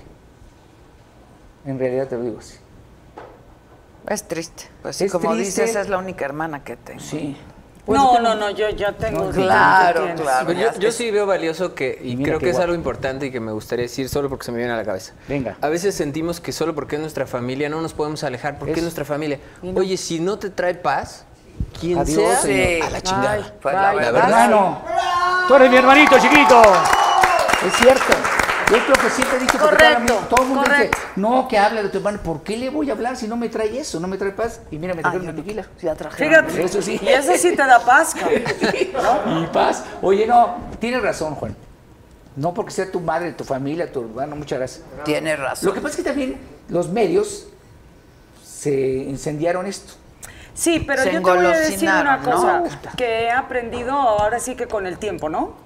Porque es, es a través de los años y de los daños, Sí, sí. ¿no? Es decir, tú tienes que aprender a poner límites en la vida con todo el mundo. Yo he aprendido a hacerlo. Y me costó mucho trabajo Sí, al cuesta, principio, y con la porque familia es cuesta sobre todo mucho con los trabajo. hijos, Eso. los papás, el sobrino, las herman- la hermana, con todo el mundo, ¿eh? O sea, yo hoy, mi paz no es negociable. Para nada, claro. Me costó, como dicen por ahí, muchas tormentas obtenerla. Por lo tanto, hoy mi paz no la toca a nadie y no es negociable. O sea, hay una cosa que es eh, eh, Elena, Elena, esta escritora, Elena Poniatowska. Elena- no, Elena, Elena Poniatowski, no sé si se Elena Poniatowska. Bueno, eh, me- me- dice, Elenita, este, ¿no? Dice, es, es lo malo de ser una mujer independiente y no temblar de soledad, ¿no? O sea, es, es una cuestión que pocas personas pueden entender, ¿no? Por eso es que te digo que nosotros los artistas, entre que, entre que te- eres segura y pues independiente y lo que tú quieras Claro. y mandes, y entonces eh, ah, eh, Y mucha tienes muy claro ya, yo tengo muy claro de- lo que no, lo que años. quiero, Y pero lo que tengo más no claro lo que no quiero. claro. Pero te voy a decir una cosa también, y yo me ha dado esto la vida, el aprender a conocer a las mujeres artistas. Todas las mujeres artistas tienen un temperamento muy fuerte. Sí. Y más las que cantan ranchero. ¿Pero qué? ¿Su sensibilidad, su pasión? No tengo la menor idea. ¿Tú también, niña? ¿Vela? Tienes temperamento, sí. ¿Vela? Me ve la estampa. Pues ve la Ve la estampa. estampa, pues ahí se ve todo. Pues sí, pues sí. sí. En serio, ¿eh? Tengo un carácter de la fregada y te voy a decir por qué. Así de plano, te lo digo. O sea, ¿O sea, eres insufrible o qué? no, no, no soy insufrible tampoco. Bueno, no sé, no. o- No, no, no, no, yo te lo diría. Gracias. Somos amigos. Ah, que yo te amo a ti también y eres mi O sea, hermano. sí le No, no, dirías, hija, bájale, ¿no? tu- Sí, tu no. señora se va a poner celosa para que queremos aquí ¿Me regalan un- una copita de vino a mí también? Fíjate, te voy a decir una cosa. Mi papá siempre me ha dicho, yo te voy a decir una cosa, mijita. Tú empezaste muy chiquita y cuando empezaste tenías 11 años y las personas tenían que hablar conmigo. Yo lo único que te voy a dejar, la única herencia que yo te voy a dejar en la vida es que te sepas defender. Así es. Y entonces ha habido varias cosas, ¿verdad? En, en la vida, donde de pronto le he dicho, creaste un monstruo. Tú me dijiste que me supiera Pues sí. defender, pues ahora te aguantas. Sí. O sea, porque, Gracias. porque hoy yo tengo muy claro qué quiero, qué no quiero, cómo tratarme, cómo quiero que me traten. O sea, te- es decir, eso te lo va dando, te repito, los años y los daños. Y los fracasos. Si no, entonces, para, no vayas a terapia, no veas videos, no leas libros que te ayudan supuestamente en el momento, porque si después vas a hacer otra cosa, Eso. entonces no eres congruente con lo que dices y lo que haces. Entonces yo de entrada hablo fuerte. Entonces es así de, pero no me grites, no, no te grito, es que yo así hablo. hablo, Pues sí. Si y te yo tenía un manager que me decía, es que les gritas y entonces impones. Puta, pues entonces yo llegaba yo. Sí. Buenas tardes, Ahora, ahora resulta que se asustan. Encantada. Me gusta, pero me asusta. O sea, se asustan por unos cuantos grititos. ¿Y dónde que tiene la voz Buenas mentadas de madre, no, ahora no, resulta no que... chingue. No, no, no, pero no. Fíjate, ni siquiera mentadas de madre. quedado sin Nomás hablo fuerte. Buenas tardes, maestro. ¿Cómo está? Claro, que cuando me salgo a romper el hocico con la gente, porque, a ver, sí somos un equipo enorme, ¿no? Claro. Pero o sea, al final del día es. la- el público no va a decir, ay, es que el ingeniero o el bajista No. o el trompetista. Dicen, el show de Entonces yo les digo, a ver, maestro, aquí no es una cuestión este, eh, personal. Si yo volteo y miento madres, es porque no me puedo comunicar con ustedes de otra manera. Ni modo que le diga al público, permítanme tantito, ahorita déjenme, me puto tantito. Ay, pero, ay, no, ya dije una cosa muy fuerte. Y, y con la gente, pues no, Pues no. porque la gente está en vivo. Te O voy a dar un tip bien chido que yo hice. Exactamente, y entonces tengo yo que dar la cara. Y, la- y- ¿me entiendes? O sea, Pero de claro que te entiendo completo. todos bueno hemos es que ahorita, estado en esa situación. Si la, yo la, la cagué en la guitarra, te van a echar culpa a ti. Por ejemplo, no van a decir, Carlos la cagó. No. Tenemos cinco minutos porque nos cortan. No. Sí, nos cortan en Facebook y en YouTube en las dos partes. Bueno, Me llevo. es- una canten una juntos, Sí. ¿no? Sí, Oye, maestro, claro. quiero invitar a Abel a que te acompañe, porque le dije, oye, Abel, vas a triunfar hoy. Y, Ay, y mi amor, ándale, ninguna Abel. El maestro Abel, que es Aquí un que, no, que gran te maestro. haga... ¿Cuál cantamos tú? México lindo y querido, Ah. sale estupendo, ¿no? Sí, Aquí te la vi ¿Te, queda bien? Voz de la guitarra mía. ¿Hay letras, Juan? Do.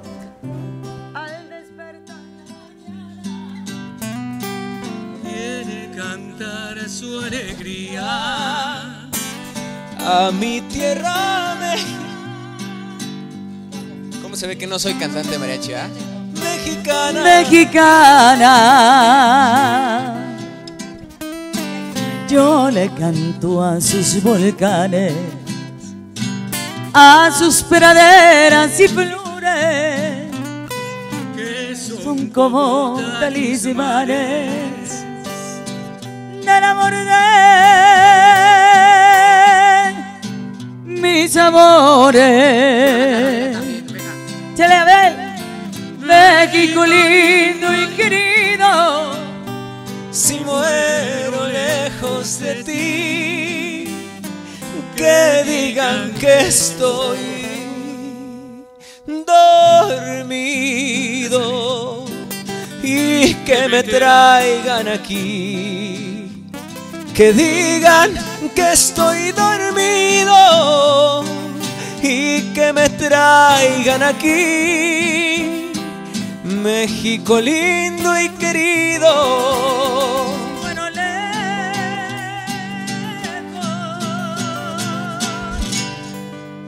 de ti.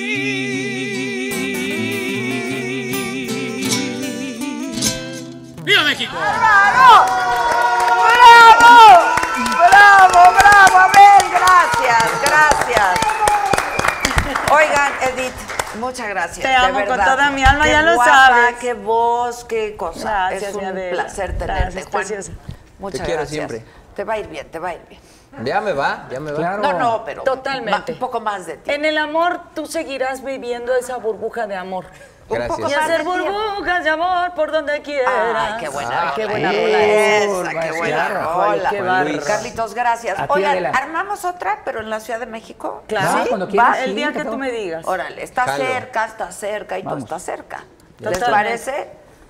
Si quieren de aquí a mi casa, digo, ya Exacto. pueden cortarnos. Oye, pero, pero entonces lo que hacemos es empezamos a las 7, terminamos a las 10 y Órale. luego A seguimos gusto. en la casa de uno. ¿Les Exactamente. parece? Me parece muy bien, Y tráete a. Pancho si quieres. ¿Dónde está viviendo Pancho? En Cuernavaca.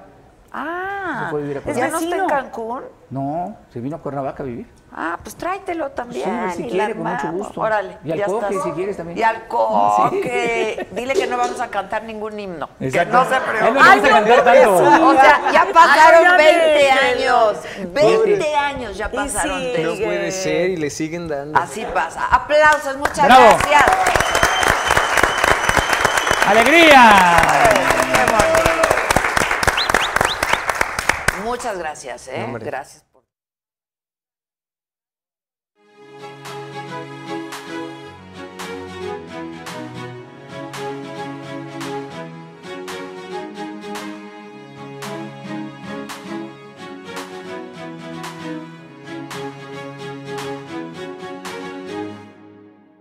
Algunos les gusta hacer limpieza profunda cada sábado por la mañana.